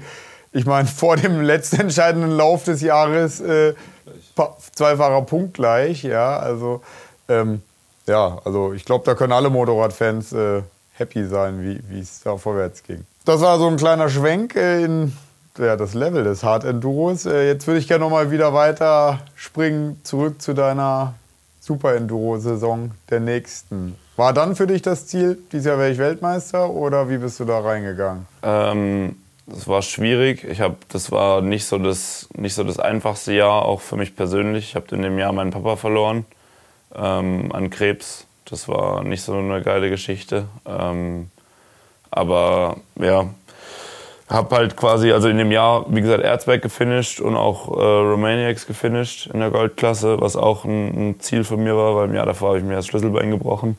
Ähm, und Romaniacs war eigentlich da nochmal noch mal krasser, weil es halt viel, viel länger war und wirklich ein Leidensweg war, bis du da im Ziel bist. So da können wir gerne ruhig nochmal aufgehen. Das, äh, ja. das äh, rutscht immer ja, so schnell ja. zwischen die Bänke. Ähm, äh, genau, erzähl mal erstmal dann Romanex, das war ja nach dem Erzberg, ja. oder? Ja, genau. Ähm, war das das erste Mal, dass du Romanex gefahren Ja. warst? Erste und einzige Mal. Bin auch seitdem nicht mehr dort gewesen. Ähm, hatte auch bisher tatsächlich echt nicht mehr das Bedürfnis. So, ähm, ja, Romanex war krass. Ich hatte wir waren auch davor ein bisschen da, weil mein, mein Mechaniker, der Nico, der hat da irgendwie einen kennengelernt, äh, wo wir da so ein bisschen, ein paar Tage vorher noch ein bisschen Moped fahren können, da in rumänischen Bergen und so ein bisschen testen und, und ein bisschen einleben. Und dann haben wir da halt auch irgendeinen so geilen Eintopf gegessen und haben halt extreme Lebensmittelvergiftung uns zugezogen. Also das habe ich auch so noch nie erlebt, wirklich einfach aus allen Enden komplett flüssig und also wirklich nichts mehr zu sich nehmen können, schrecklichst gefühlt, nicht geschlafen und so. Und so bin ich halt in Prolog gegangen. Ähm, Romanix Prolog ist ja in der Stadt, wo, also ist nicht wirklich wichtig der Tag, aber man qualifiziert sich halt so ein bisschen für die, für die nächsten Tage. Bin da irgendwie durchgeeiert, konnte an dem Tag auch noch nichts essen ähm, und dachte mir nur so, Gottes Willen, wie soll ich denn da jetzt irgendwie acht Stunden da durch die Prärie fahren? Dann erster Offroad-Tag. Keine Ahnung, ich war glaube ich irgendwie 17. oder so. Äh, und mein Ziel war einfach nur, weil da war für mich, also eigentlich hatte ich da dann auch schon, bin schon hingegangen, um mit dem Ziel auf Platzierung zu fahren. Aber mit Lebensmittelvergiftung bist du, glaube ich, blöd, wenn du da irgendwie versuchst, jetzt irgendwie mit anderen zu racen, sondern da war für mich einfach nur das Ziel, ich will jeden Tag finishen, weil du kannst ja auch, du bist trotzdem quasi Finisher, wenn du einen Tag timebarred wirst, also quasi zu lange brauchst einen Tag. Aber sowas zählt für mich immer nicht. Also persönlich, wenn du da halt einen Tag raus bist, dann hast du es halt nicht geschafft, dann musst du es halt nochmal neu versuchen. Okay, Selbst ich akzeptiere es. Das ist mein, meine Finisher-Medaille, ja. die kam so zustande, aber okay. Ja, nee. Aber nee. Das, das war einfach so mein, mein, mein, mein, persönlicher, mein persönlicher Anspruch.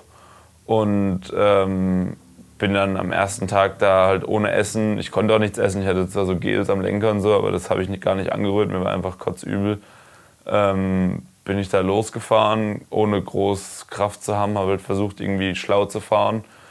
Äh, erinnere mich noch daran, dass ich am Servicepunkt habe ich versucht, was zu essen. Das habe ich bereut, weil kurz danach habe ich nämlich meinen Helm reingekotzt direkt wieder. Also ging gar nichts. Ähm, wirklich am, am, Ende vom ersten Tag so eine luftleere Hülle da angekommen im Ziel.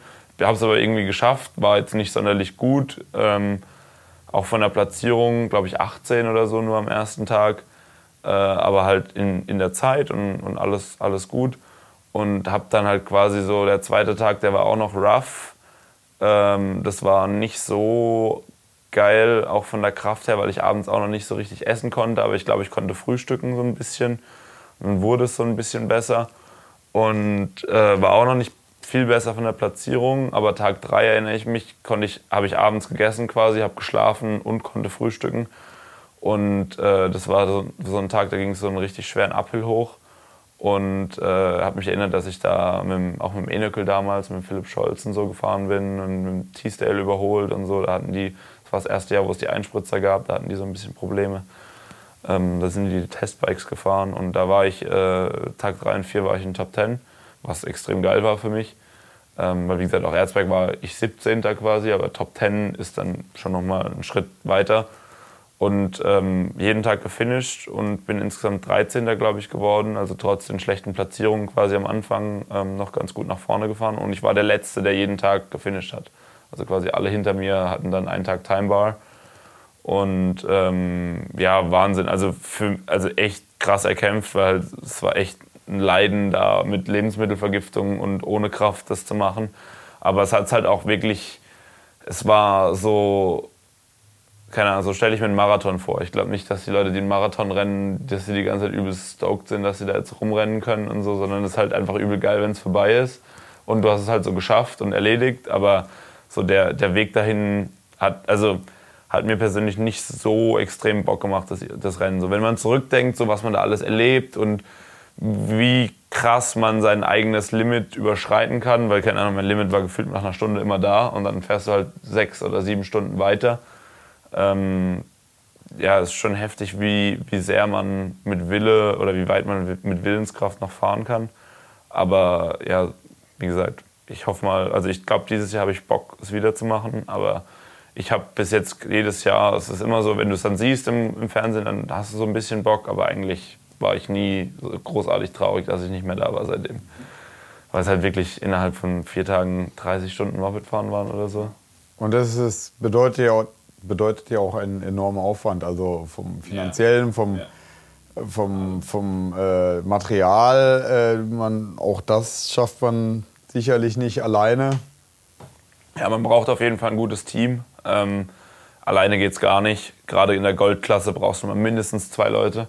Und ähm, die zwei Leute musst du halt auch einfach ganz klar sagen, die werden auch eine Scheißwoche haben. So, das ist halt 3 Uhr aufstehen oder so, äh, bis spät in die Nacht schrauben und, und immer so weiter. Und das wiederholt sich halt. Und die fahren halt den ganzen Tag irgendwelche kleinen Sträßchen durch irgendwelche Bäche durch und so mit dem Auto warten auf dich den ganzen Tag, dann alles in Hektik kurz irgendwie gemacht und wieder weiterfahren. Also das ist für, für, für das ganze Team, für alle, die involviert sind, das ist eine extrem, extrem, extrem harte Nummer. Ähm, umso krasser halt, wenn man es halt dann zusammen durchsteht. Viele, viele geile Erinnerungen, glaube ich, die da an das Rennen zurückgehen von allen Teilnehmern. Ich denke mal, deswegen werden die Leute da auch wieder jedes Jahr hingehen. Dann springen wir jetzt doch wieder zurück zum, zum Super Enduro. Also Genau, ähm, ja, das war, das war also so schwierig, schwierig, schwieriges Jahr gewesen, hast du gesagt, ja. durch den Tod deines Vaters. Ähm, war das kurz vor der Saison oder ja, aber, konntest ich, du so da schon mal so ein bisschen verarbeiten? War, war sehr kurz vor der Saison, also das war, war relativ absehbar, die ganze Geschichte. Ähm, so, der hatte damit schon eine Weile zu kämpfen, dann wurde es halt relativ schnell schlechter und ich glaube, das war, ich weiß auch gar nicht mehr genau, wann das war in dem Jahr. Äh, ich glaube, es war relativ kurz vor der Saison, ja. Und ähm, glücklicherweise für uns war es dann relativ schnell vorbei. Also war jetzt nicht ein ewig langes, jahrelanges Krankenhausaufenthalt oder so, sondern wo sich halt erledigt hatte, hat sich dann relativ schnell erledigt. Und ähm, ich denke mal, wir sind auch als, als Family äh, ganz gut damit umgegangen. Mama und ich haben da sehr gut zusammengehalten. Und äh, ja, auch die, die Leute drumherum, äh, Vivi hat einen extrem großen, großen Anteil daran gehabt und ähm, ja, haben halt weitergemacht. Und halt, aber für mich war da halt eben ganz klar, Super Enduro, jetzt nach, nach so einem erfolgreichen Outdoor-Jahr eigentlich alle Ziele, alle großen Sachen, die ich machen wollte, machen, gemacht und keine großen Verletzungen gehabt und so. Und ähm, da war für mich klar, äh, ich, ich will es vernünftig machen und äh, habe einfach auch im Laufe vom Jahr also ich, habe, ich wusste halt, ich brauche Training und das kriege ich nicht bei mir in Deutschland und ich kenne auch keinen, der mich da trainieren kann, weil ich sag mal, im Motocross kannst du irgendeinen Coach nehmen oder so oder irgendeinen Typ, der früher halt mal WM gefahren ist oder so, da findet man schon jemanden, aber halt super Enduro gibt es das nicht wirklich, gerade im Hard Enduro keine Ahnung, der Erste, der so richtig gut war, ist der Jarvis, der fährt selber noch. Also es gibt keinen Coach quasi. Ähm, und Super Enduro schon gleich gar nicht. Das ist noch, viel, noch mal neuer, der Sport. Ähm, das heißt, man ist so ein bisschen auf sich selber gestellt. Ähm, und ich habe dann äh, mit Alfredo Gomez geschrieben gehabt und einfach wirklich randommäßig gefragt, ey, ich habe gesehen, du hast eine Strecke bei dir, weil der hat immer Videos hochgeladen, kann ich kommen zum Trainieren? So. Und der war halt mega cool und hat gemeint, klar, überhaupt kein Problem. Und äh, dann meinte ich halt so, ja, keine Ahnung, ich würde halt immer so zwei, drei Monate kommen, irgendwie, so für, zum Fahren. Und ähm, dann hat er, war der cool damit, hat mir noch geholfen, irgendwie so ein Apartment zu organisieren. Und ähm, ja, dann bin ich halt, habe ich mein Zeugs gepackt, bin da runtergefahren nach Madrid, damals noch. Ähm, der hatte bei Madrid gewohnt in den Bergen. Und habe dann da wirklich äh, mein, mein Season Bootcamp quasi angefangen. Von, ich hatte keine Ahnung, ich, der hat mir noch, ich habe gesagt, ey, äh, auf, dem, auf dem Runterweg quasi noch, habe ich gemeint, äh, du, äh, irgendwie so Fahrwerk ist schwierig. So, der, das Silver, was ich davor hatte, oder hat überhaupt nicht funktioniert. Hast du irgendjemanden, der Fahrwerk irgendwie machen kann? Und dann meinte der so, ja, hier, der Eric Auger, ähm, der macht WP Spanien und auch äh, hostet die ganzen Enduro-Teams in Spanien ähm, und macht MotoGP-Fahrwerk und was weiß ich. Also extremer, extremer, extrem cooler Typ auch, extrem guter Mensch. Ähm, hat mir da den Kontakt eben hin vermittelt und dann habe ich da das erste Mal so ein Upgrade-Fahrwerk, also so ein Convalve Trucks Setup gehabt, extra für Super Enduro und so. Und der, der Erik selber ist mit dem Alfredo die ersten zwei Saisons Super Enduro mitgegangen. Das heißt, er hatte Plan von dem, was er da macht. Ähm, und war auch, war auch mit dem Testen gewesen und ähm, ja, hat sich extrem gut angefühlt. Und ja, bin dann eben bei Alfredo aufgeschlagen und halt dann einfach wirklich jeden Tag mit ihm Sportprogramm gemacht und mit ihm Moped gefahren und so. Und bin halt für mich, am Anfang ging es halt wirklich darum, einfach nicht, oder erstmal die Strecken überhaupt fahren zu lernen, eine Matrix vernünftig zu fahren und so, so wirklich Technik neu erlernen, wo ich halt dann wirklich mal jemanden sehen konnte. Alfredo war damals noch Red Bull KTM-Fahrer und äh, in dem Jahr auch hatte der seine beste Saison. Der hat fast den WM-Titel gewonnen. Ähm, der ist nur am Anfang vom Jahr scheiße gefahren, aber gegen Ende hin hat er, glaube ich, die letzten zwei oder drei GPs gewonnen. Äh, also war extrem, extrem gut. Ähm, und ich war halt für mich, ich kannte so einen Profi-Alltag gar nicht. Ich habe das nie gelebt. Ähm, aber dann, der war halt extrem cool, hat mich bei sich daheim quasi aufgenommen. Ich habe eine Straße weiter quasi gewohnt. Die Mama von ihm hat die Wäsche gewaschen, äh, der Papa hat gekocht und so, hat mir geholfen beim Reifenwechseln. Und dann äh, kam da einfach, äh, wie gesagt, damals war der, wie gesagt, Red Bull KTM-Fahrer, äh, die ganzen Red Bull-Paletten und so, das war alles so wie im Traum damals. Äh, dann kam so, für den Winter kam so diesen, dieses Timbersled-Ding, weißt du, wo er dann quasi so ein Snowbike da bauen konnte und, und die ganzen Teile und so ein riesen Reifenregal, wo ich dann quasi seinen alten Trainingsreifen dann fahren konnte und so.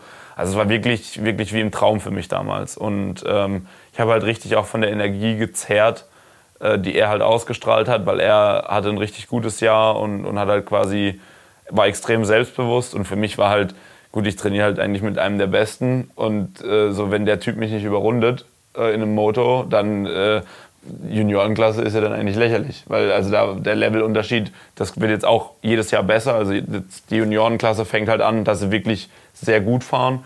Aber damals würde ich jetzt sagen, war das Level von der Juniorenklasse, wenn du einigermaßen die Strecke fahren konntest und das für die ganze Zeit konntest, ohne auf die Schnauze zu fliegen, dann warst du da schon relativ gut dabei. Das Problem ist halt, da war kein anderer Juniorenfahrer und du weißt halt nie so richtig, wo du stehst. Ich hatte ja auch überhaupt keine Erfahrung. Ich habe mich halt einfach an Alfredo gehalten und wollte halt einfach das so gut machen, so gut abliefern, wie ich irgendwie konnte. Dann kam ähm, erster Lauf äh, vom Jahr in Polen und ich hatte keine Ahnung, wo ich stehe, habe mich aber gut gefühlt und war fit und so und halt in den Jahren davor war halt sechs Minuten plus eine Runde, was so eine super Enduro-Distanz ist, war halt klar, du fährst halt zwei Runden schnell, dann kannst du nicht mehr. So, und das war halt, du kommst halt dahin und du weißt halt, du kannst easy sechs Minuten fahren, weil du es halt jeden Tag machst in der Woche. Und ähm, dann freies Training gehabt und so, Strecke war, kam ich ganz gut mit klar. Polen ist immer ein bisschen komisch, ist immer so ein klebriger, weicher Boden. Moped fühlt sich an, als hätte es keine Leistung. Alle Sprünge sind quasi weiter, weil du halt das Moped klebt halt richtig am Boden. Sehr anstrengend, weil es immer anhält ähm, von alleine, weil das Moped nicht so richtig rollt. War aber im, im Zeittraining mit Abstand schnellster ähm, und habe mich auch als erster dann qualifiziert. Und da dachte ich so, ja, chillig. Also ich hatte wirklich, ich glaube, zwei oder drei Sekunden schneller wie alle anderen. Da dachte ich so, ja, das ist cool. Ähm, und dann hatte ich äh, im ersten Moto mega, die, mega den Scheiß. Ich weiß gar nicht mehr, was war, aber das erste Moto war überhaupt nicht geil. Kacke gefahren oder Fehler gemacht oder so. Halt zu hastig. Ich wollte, ich wollte so mit der Brechstange. Das hat halt nicht funktioniert, war irgendwie Fünfter, Sechster, irgendwie sowas. Im zweiten Moto war Reverse Starting Order, also quasi, äh, wenn du als Erster qualifizierst, startest du als Letzter. Das heißt, schlechtestes Gate Pick, ähm, was natürlich nicht optimal ist. Ähm, mega der beschissene Start gehabt, dann durchs ganze Feld irgendwie vorgearbeitet, aber auch nur irgendwie Dritter, Vierter, irgendwie sowas. Äh, und ich dachte so, das gibt's ja nicht. Ich bin ich, auch so vom Rumgucken, mit, vom Quatschen mit den anderen Mechanikern oder, oder mit, mit unserem Team. Ich war der beste Fahrer, aber ich habe es halt überhaupt nicht auf die Kette gekriegt, das irgendwie abzuliefern in so einem Rennen. Ich dachte mir so, Gottes Willen, jetzt kriegst du einfach, kriegst dich doch einfach mal zusammen und so. Und dann im dritten Rennen äh, einfach Holshot und Startzielsieg. Und das war für mich so eine Erleichterung, weil ich halt endlich mal, endlich mal, und auch das habe ich dann auch in dem Moment gar nicht realisiert, ähm, weil ich hatte für mich in meinem Kopf, so ich bin ja früher auch drei äh, Europameisterschaft und so gefahren, also das erste Mal in meinem Leben, dass ich einen WM-Lauf gewonnen habe. So. Und aber es war so normal, für, oder in dem Moment, es war so endlich, aber ich habe es ja noch nie gemacht in meinem Leben. Aber so, ich wusste von der Vorbereitung so, das war eigentlich meine Erwartungshaltung und ich wusste, dass ich eigentlich können sollte. Aber so es dann zu machen, war so, hu, zum Glück. So, äh, ich kann's. So, und das war, das war geil. Leider nicht aufs Podium. Also trotz dem Sieg äh, Vierter gewesen, punktgleich, glaube ich, mit dem dritten, wo ich sehr salty drüber war. Und ich dachte mir so, so eine Scheiße. Ich wollte unbedingt aufs Podium stehen, so einen Pokal haben und mich drüber freuen und so. Und die Saison positiv starten war positiv, aber quasi, ich war, wahrscheinlich war es sogar gut, weil ich war halt extrem, extrem motiviert. Extrem, extrem motiviert. Weil ich wusste, ich kann's, aber ich wusste, ich muss besser werden, dass ich nicht so eine Scheiße nochmal mache. Weil ich, ich war für mich, ich habe so gemerkt, so im Battle mit den anderen, da kann halt extrem viel passieren, gerade bei den Junioren, da kann halt keiner gerade ausfahren, sondern jeder eiert da irgendwie so rum, umeinander. Und wir sind halt wirklich oft gegeneinander gefahren oder so und auf die Schnauze geflogen. Und ähm, ich wollte halt einfach, ähm, und so, so wie, ich wollte einfach die Rennen fahren, so wie ich das dritte Rennen gefahren bin, dass ich einfach besser bin wie die anderen, einfach wegfahre und einfach aus dem ganzen Trubel weg bin. Aber ähm, nach dem ersten GP hat man ja immer, also erste GP ist immer Anfang Dezember und dann hat man den ganzen Dezember gar nichts und dann kommt quasi Riesa Anfang Januar. Ähm, also hatte man dann nochmal vier Wochen Zeit, also eine relativ lange Pause. Und ähm, ja, wie gesagt, war extrem motiviert, bin auch direkt wieder nach Spanien danach, glaube ich. Und äh, habe trainiert und trainiert und trainiert. Und ähm, hatte richtig Bock, halt in Riesa ein geiles Ergebnis abzuliefern. Und ähm, bin nach Riesa gekommen. Ähm, auch da waren dann sehr viele Freunde dabei. Oder in dem Moment waren noch gar nicht so viele Freunde dabei. Aber äh, halt wieder die Atmosphäre halt schon im letzten, also im ersten Jahr war es schon cool und da bin ich halt wirklich nicht so gut gefahren. Ähm, aber halt da ist auch die Mama mit hin und äh, war halt so ein bisschen ein spezielles Ding, weil der Papa war halt im Jahr davor quasi dabei. Und ähm, ich habe mir extrem viel vorgenommen, äh, habe auch krass so den Druck gemerkt, weil halt dann auch wirklich von Grenzgänger halt extrem viele Leute dabei waren äh, und, und halt, also es war wirklich eine, eine, eine Entourage da, ne? weil halt auch ich habe den Lauf in Polen den letzten gewonnen so und es war halt so von allen wir sind da zum Gewinn. Wir sind nicht da zum Mit Mitspielen oder so, sondern wir sind schon da zum Gewinn. Und äh, aber ich bin auch hingekommen mit der mit dem Mindset. Ich bin nicht hingekommen und habe so geguckt, sondern ich bin hingekommen und habe gesagt, okay, ich bin da und das ist so mein GP. Und ähm, es war, ja, keine Ahnung, einer der besten Abende immer noch in meinem Leben. Ähm, wirklich von Anfang bis Ende kann ich mich kaum daran erinnern, Fehler gemacht zu haben. Freies Training war, war gut. Im freien Training habe ich mich, glaube ich, sogar noch einmal überschlagen hinten. Bin ich auf so einen komischen Hügel draufgesprungen und äh, bin vor den Fans so ein bisschen hingeflogen, aber das hat mich auch nicht gejuckt. Ähm, tat, also habe mich auch nicht verletzt zum Glück.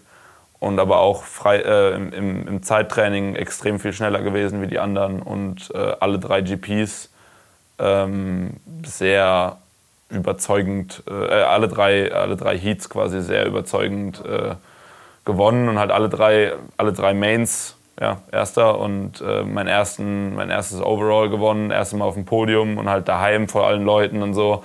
Und dann, wo, wo es quasi klar war, dass ich gewinne nach dem zweiten Rennen, sind äh, viele Kollegen von mir äh, aus dem Hunsrück dann einfach abends noch schnell ins Auto und dahin geheizt und dann quasi dann waren die dann da zur Afterparty und so und dann waren wir halt da. Es war also es war ein, ein heftiger Abend, ähm, sehr sehr speziell. Äh, ich glaube, es wird sehr schwierig, das, das Level an äh, sportlicher Leistung und dann auch an Befriedigung irgendwie zu toppen und äh, ja einfach sehr, sehr sehr spezieller Moment in meinem Leben und ähm, ja halt auch so von quasi vier Wochen davor hat sich noch keine Sau für dich interessiert und dann da in dem Moment kommen halt so Leute von Scott und so wollen halt dir einen Sponsoring-Deal anbieten für Brillen und so weiter und weißt du, jeder, jeder will auf einmal was von dir, wenn du dann so, so ein Ding gewinnst. Ähm, ist auch krass, wie schnell das dann geht.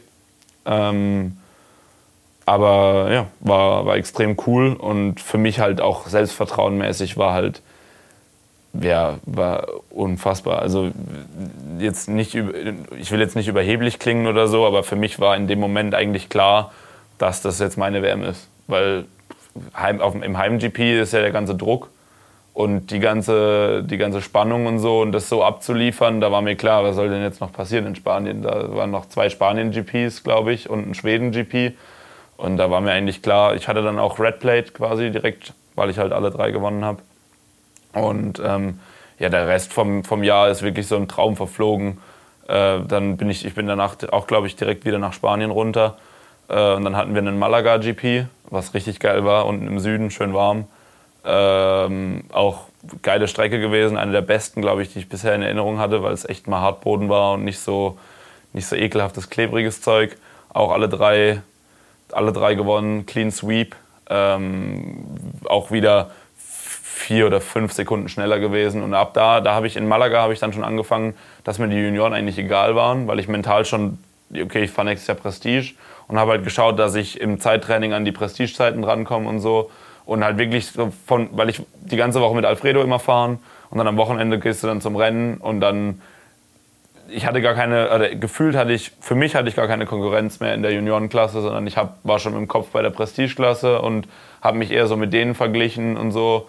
Und äh, ist eine sehr, sehr geile Erfahrung, so ein Jahr zu haben. Ich glaube, das haben auch viele, die so, einen, einen, einen, so ein dominantes Titeljahr haben, glaube ich. Ähm, das das ist, klingt sau komisch, aber es läuft sehr einfach. Also wenn, das, wenn man mal auf so einem fahrerischen Level ist, wenn man gesund ist und mental auch so ist, dass man denkt, okay, das ist meins, also ich habe das im Sack, dann, dann läuft es wirklich sehr einfach durch.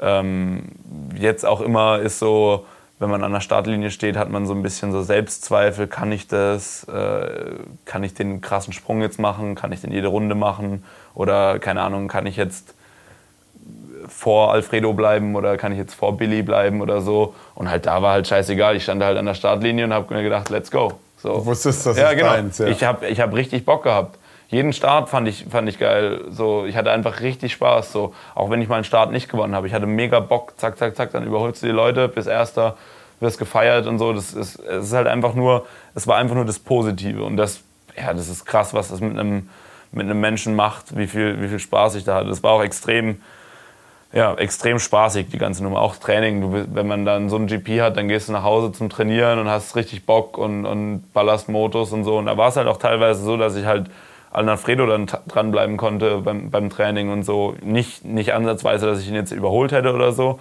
Aber wenn er mal ein schlechtes Moto hatte und ich ein gutes, dann war ich da schon in der Nähe. So. Und das halt, ja, damit wieder, wenn du dann zum nächsten GP kommst und du hast das in deinem Hinterkopf, äh, dann weißt du, okay, selbst wenn ich jetzt eigentlich einen schlechten Tag habe, habe ich das im Sack. Ähm, dann war Bilbao war der nächste GP. Äh, da habe ich auch den ersten und den dritten Lauf gewonnen. Im zweiten Lauf äh, bin ich irgendwo auf die Schnauze geflogen. Irgendwas habe ich da verkackt, war aber allerletzter und äh, wollte dann quasi zu schnell nach vorne und bin dann nochmal zweimal gecrashed und bin trotzdem noch Zweiter geworden, habe fast den ersten noch eingeholt. Ähm, und dann war ich so sauer im nächsten, also in, in dem dritten Lauf quasi, dass ich äh, alle überrundet habe. Weil ich halt inklusive einfach, dem zweiten. Genau, in, inklusive dem zweiten. Ähm, weil ich halt einfach das, ich wollte halt wirklich dann beweisen, dass, dass ich es kann. Und dann habe ich in Bilbao, glaube ich, um ein oder zwei Punkte den Titel verpasst, vorzeitig. Und dann haben wir es quasi, war es quasi, haben wir den Titel nach Schweden verschoben, aber es war quasi klar, dass ich, wenn ich mich qualifiziere, äh, dass ich Weltmeister werde. Also das war eigentlich auch ziemlich cool, ähm, weil ich war es noch nicht. So, ich musste schon noch irgendwie, ich glaube, fünf oder sechs Punkte oder sowas holen, um Weltmeister zu werden. Aber ich glaube, ich musste im ersten Lauf Zehnter oder sowas werden, um, um Weltmeister zu werden. Und dann sind wir halt aber auch mit einem Haufen Leuten nach Schweden hochgeflogen ähm, und zum, zum Finalrennen. Und das war auch ganz cool. Ähm, da habe ich auch nochmal alle drei gewonnen. Ähm, aber ja, dann da halt den WM-Titel einzufahren und so, das war, das war, schon ganz, war schon ganz lässig. Also war ein krasses Jahr, extrem viele Siege, extrem dominant. Ähm, und ja, ist halt echt sehr, sehr einfach gefallen. So. Es hat, kam, überhaupt nicht, kam mir überhaupt nicht vor, wie also das viel Arbeit gewesen wäre. So. Sondern es war viel Arbeit im, im Vorfeld, und, aber sobald dieser, dieser Punkt mal geknackt war, da war es wirklich einfach nur noch Spaß und einfach nur noch cool. Und ja, krasses Jahr. Auch so drüber zu reden, drüber nachzudenken, wie das so war, das ist schon echt, ähm, ist schon echt hart. Oder also echt ähm, cool. Ja, also ich, ich habe das eigentlich ja auch recht gut miterlebt. Klar, Risa selber moderiert, aber klar, dadurch, dass wir uns dann ja kannten, ja. ich viel von dir äh, gehalten habe damals schon und einfach auch wusste, was für ein fahrerisch, fahrerisches Potenzial in dir steckt, ähm, war das echt super schön mitzuerleben und es ich glaube, ich hätte jetzt auch fast dort die ganzen Laufplatzierungen zusammenbekommen. Ja. Äh, und also das, das war schon mega stark, ja, und sozusagen der nächste deutsche Junioren-Weltmeister in der Disziplin äh, ja. nach Mani. Ja, Kevin, ich meine, wir haben jetzt schon sehr, sehr lange gesprochen und es gibt noch echt viele Themen, über die wir uns unterhalten können. Und äh, liebe Motivated Mac-Fans, deswegen würde ich sagen, das war jetzt Teil 1 des äh, Kevin Gallas Podcasts. Es kommt noch ein langer zweiter Teil wo wir dann über so Themen reden wie der Bruch dann ja. mit Grenzgänger, Kevin nicht allein zu Hause, sondern stellt sich alleine auf ja. als Athlet, als Sportler, wird dann zum YouTuber, Influencer, wie auch immer und äh, reden über das ganze Thema Weber, Workaholics, wie du dich heute siehst, wie du dich heute aufstellst und ja, natürlich auch, was du vorhast. Weitere Projekte, Core Moto, dein eigenes Klamottenlabel. Also ich glaube, da kriegen wir locker nochmal zwei, zwei Stunden dazu. Ich glaube, wenn wir zwei quatschen, dann können wir, können wir noch 20 Teile machen. Also ich denke mal, wir haben einen sehr großen Teil äh, gemacht. Hat auch Bock gemacht, das mal in, in Deutsch zu machen. Ich habe ja schon mal einen Podcast mit Luca gemacht auf Englisch, aber nicht ganz so detailliert. Ähm, deswegen so, so drüber zu quatschen, äh, macht Bock und äh, ich hoffe mal, dass es euch ein bisschen interessiert hat.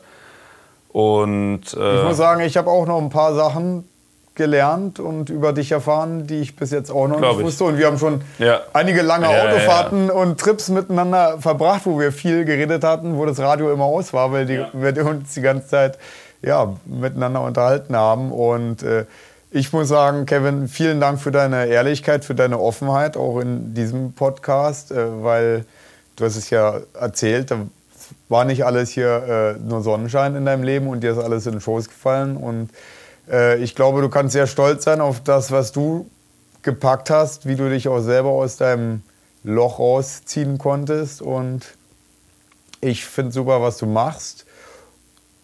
Wenn ihr Fragen habt, ihr wisst ja jetzt, dass noch ein zweiter Teil kommt, den müssen wir noch produzieren. Das machen wir jetzt nicht einfach, dass wir hier das weiter aufnehmen. Wir müssen jetzt schlafen gehen, weil es schon spät in der Nacht ist inzwischen in Amerika. Äh, dann schreibt doch eure Fragen oder was ihr auch noch von Kevin wissen wollt in die Kommentare. Dann nehmen wir das sicherlich auch noch das eine oder andere auf. Und willst du noch was sagen zum Abschluss? Ja, einfach nur vielen Dank, äh, dass ich hier auf deinem Podcast dabei sein kann, dass du, die, dass du mir die Plattform gibst und dir die Mühe machst ich denke mal, Podcasts sind cool, gibt es viel zu wenig. Äh, ich hör, selber höre sehr gern Podcasts und ähm, ich hoffe, dass wir noch viele weitere in Zukunft machen können.